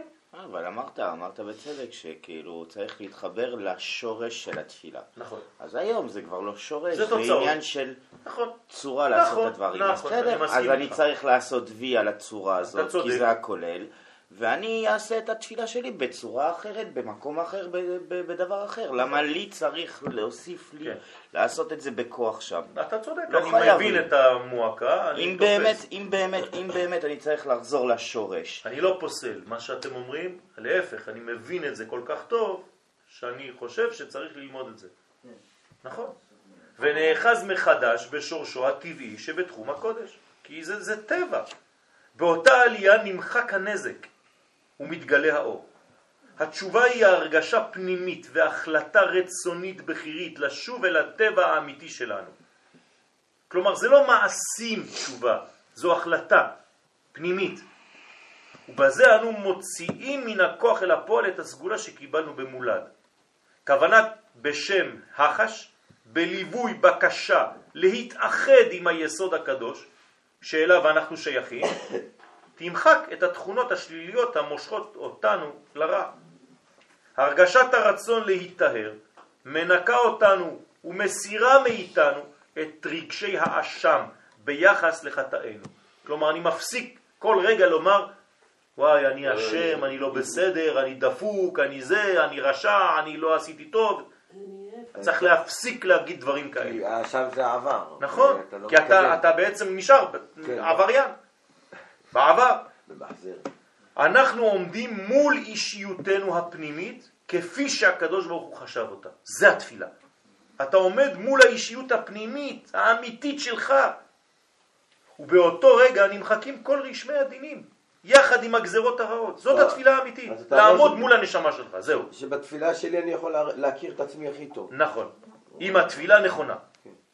פינו נפתח מחדש לדבר השם, ואנו שווים ומתקרבים לעצמנו. בוודאי, כי זה, זה, זה, זה מה שהקדוש ברוך רוצה. מה זה להתקרב אליו? לאן תתקרב? אתה יכול להתקרב אליו? אתה מתקרב לעצמך. למה? כי בתוך עצמך הוא ברא אותך בתכונה כזאת, שאם אתה מתקרב לעצמך, אתה מתקרב אליו. יכול להיווצר מצב כזה שאם לא התפללתי נכון אה, מאז שאני מכיר את עצמי, אז אני בכלל לא מכיר את עצמי. נכון. הנה, יעקב אבינו לא התפלל 22 שנה. נחשב כמת. למה? כי הוא היה עצוב. כי יוסף לא פה, הוא לא יכול להתפלל. ואסור לו להתפלל. אז זה להפך, זה, זה, זה, לא, זה לא שהתפילה מקרבת אותך לעצמך יותר טוב, זה הוא היה עצוב, הוא לא היה קרוב לעצמו, לכן הוא לא הצליח נכון, כי הוא לא הצליח לה- להתפלל מתוך המועקה, כי הוא בן אדם. אם כשאבא שלי מת, לפני שקברו אותו, זיכרונו לברכה, אסור לי להתפלל. אך ורק אם אתה השליח, אם אתה הש- השליח... ה- ה- ה- ציבור? לא. לא, אם אתה הבן אדם שעושה את הסידורים של ה... ש- של כל העניין הזה, אז כן, של הגבורה, אז אתה לא... מי שמתו מוטל לפניו, פטור מזה ופטור מזה, הכל. אסור לי, הכל, הכל אסור לי, זה לא שאני שמישהו פטור, אסור לי. מישהו אחר קובר. ברכת המזון אסור לי לעשות. אבל המת מוטל לפניך, אסור לך לעשות שום דבר. למה? כי אני בן אדם, ואני לא מסוגל באותו רגע להיכנס לתפילה בצורה נכונה. השם נ"א, 50. אהרון לא אכל את תעזור לך, ה... תגיד לי, עכשיו חטאת. שיש איזה עיקר נכון. וזורע כל החיים שלו, הוא רק שם בדיוק, איך כי קוראים מתו לזה? מוטל לפניו. נכון, חיטה. חיטה, חיטה, זורק באדמה, חיטה, חיטה, חיטה. נכון הוא לא רואה מה החיטה שלו עושה. לא שזה עושים מזה עוגות, עושים מזה לחמים, עושים מזה. כן. הוא לא מרגיש את זה גם כן. הוא לא בשבילו, הוא. כל בוקר הוא קם והוא זורק את החיטה באדמה וקוצר אותה וזה. כשאת בחוץ, זה לא נראה, הוא לא מרגיש כאן כמו משהו שהקדוש ברוך. הוא תכנן כמו אותה. שאותו אחד שבמ- תוכו. עכשיו נדב ואביהו. האמת, שנה- כתוכו. נדב ואביהו, אתה כן. מבין? שהם נכנסו לפני ולפנים. הם בעצם רצו להתחבר נכון. למה שאנחנו בעצם רוצים בתפילה נכון, שלנו. בדיוק. מה הם מחפשים שם? מה הייתה הטעות שלהם, של נדב ואביהו? לא בפנימיות. כן. בפנימיות הם טהורים, הנשמה שלהם טהורה. רק הלבוש החיצוני שנקרא אישה, במרכאות, לא היה עדיין מתוקן. כלומר, הכלי לא עדיין מתוקן. אבל הפנימי הכל מתוקן כבר. הצורה לא הייתה טובה. זאת אומרת, זה עצם זה שאנחנו לא יכולים היום כביכול להיכנס לתפילה, זה בעצם אומר שאנחנו ככלים לא מסוגלים להיכנס עדיין נכון, לנקודה הזאת. נכון. החלק הנשי שבנו לא מתוקן עדיין כמו שצריך. לא קראת לזה זמן בשבוע שעבר? מה? הזמן לא היה מתאים? לא. פה זה לא נקודת זה הזמן. אותו דבר. כל מה שיוצא ממדרגה נמוכה נקרא זמן. כלומר, הנקבה נקראת זמן. בסדר? המדרגה העליונה נקראת זכר, הפנים, הוא למעלה מן הזמן. לכן בעולם הזה זה הפוך. כל מה שקשור לזמן לא קשור לאישה, והאיש נמצא בזמן. כן? צריך ל... זה, זה מדרגה, צריך ללמוד את זה. בעזרת השם, לאט לאט, לפתוח את העניין, אבל זה טוב שהם אין לנו- מביאים את, ה... את הרגשות האלה. אני בטוח שמה שאתה אומר ומה שאתה אומר, זה מה שהרבה כולם אנשים אומרים, אבל הם לא אומרים את זה פשוט. הם מתביישים אולי לומר את זה, אבל זה נכון. ואני אני כל הזמן בוכה על זה, תשאלו את החברים שלי, אני, נמאס לי אפילו להתפלל ב, לפעמים ב, ב, בתפילות. אבל זה לא חוכמה, סליחה, שאני- נכון. זה לא חוכמה שב... לא, לא, אני להגיד משהו אחר בכלל. זה אם יש לו הרגשות מסוימות שהוא מתפלל אותן בחוץ, הוא מרגיש התעלות מסוימת כי לא נוח לו פה בטן. כן. אבל הוא, קודם כל אני למדתי את זה ממך. זה לא להתנתק מהקהל. נכון. צריך לבוא לפה עם ההרגשות שלך, ולא נוח עם כל האנשים שרצים פה בתפילה, ומה... תכניס את ההרגשות האלה פה, ומפה זה ישפיע על אנשים אחרים. אם תמשיך להישאר בחוץ, אתה תהיה בחוץ. רגע, רגע, רגע, רגע, לא, שלא, לא. לא, זה לא קשור, זה לא קשור, לא, שנייה. לא, הוא לא דיבר על בית הכנסת. אתה- לא מבין משהו, אנחנו לא מדברים על בית הכנסת, זה לא קשור לבית הכנסת. זה לא קשור לפה, שבבית הכנסת הזה, בבית הכנסת הבא, לא משנה איפה. כשאנחנו מדברים על זה, אנחנו מדברים על הנוסח. הוא מדבר על, הסדר הזה שצריך שיש לעשות ככה וככה 300 וככה וככה. אבל לא, זה לא הסדר, אתה קובע את זה כי מה? כי בשלוש מאות, סליחה, כי בשלוש מאות השנות האחרונים זה מה שקבעו. לא, אומר? לא, סליחה, לא, לא, לא, לא לך לכיוון- בית המקדש, לא היה את התפילה הזאת. אנשים היו עושים שמע ישראל, הולכים לנביא, לא היו. הולכים לנביא, הנביא מגיע ואומר לפרט פרט, פרט פרט, מה התפילה שלו, הפרטית שלו היום. לא היה דבר כזה. הוא רוצה בית מקדש, מה, יש לך בעיה עם זה? אני לא מתחבר- אני לא מתחבר לדבר הזה, אני לא מתחבר לדבר הזה, אני אף פעם לא אשמע. כל טוב, תודה רבה.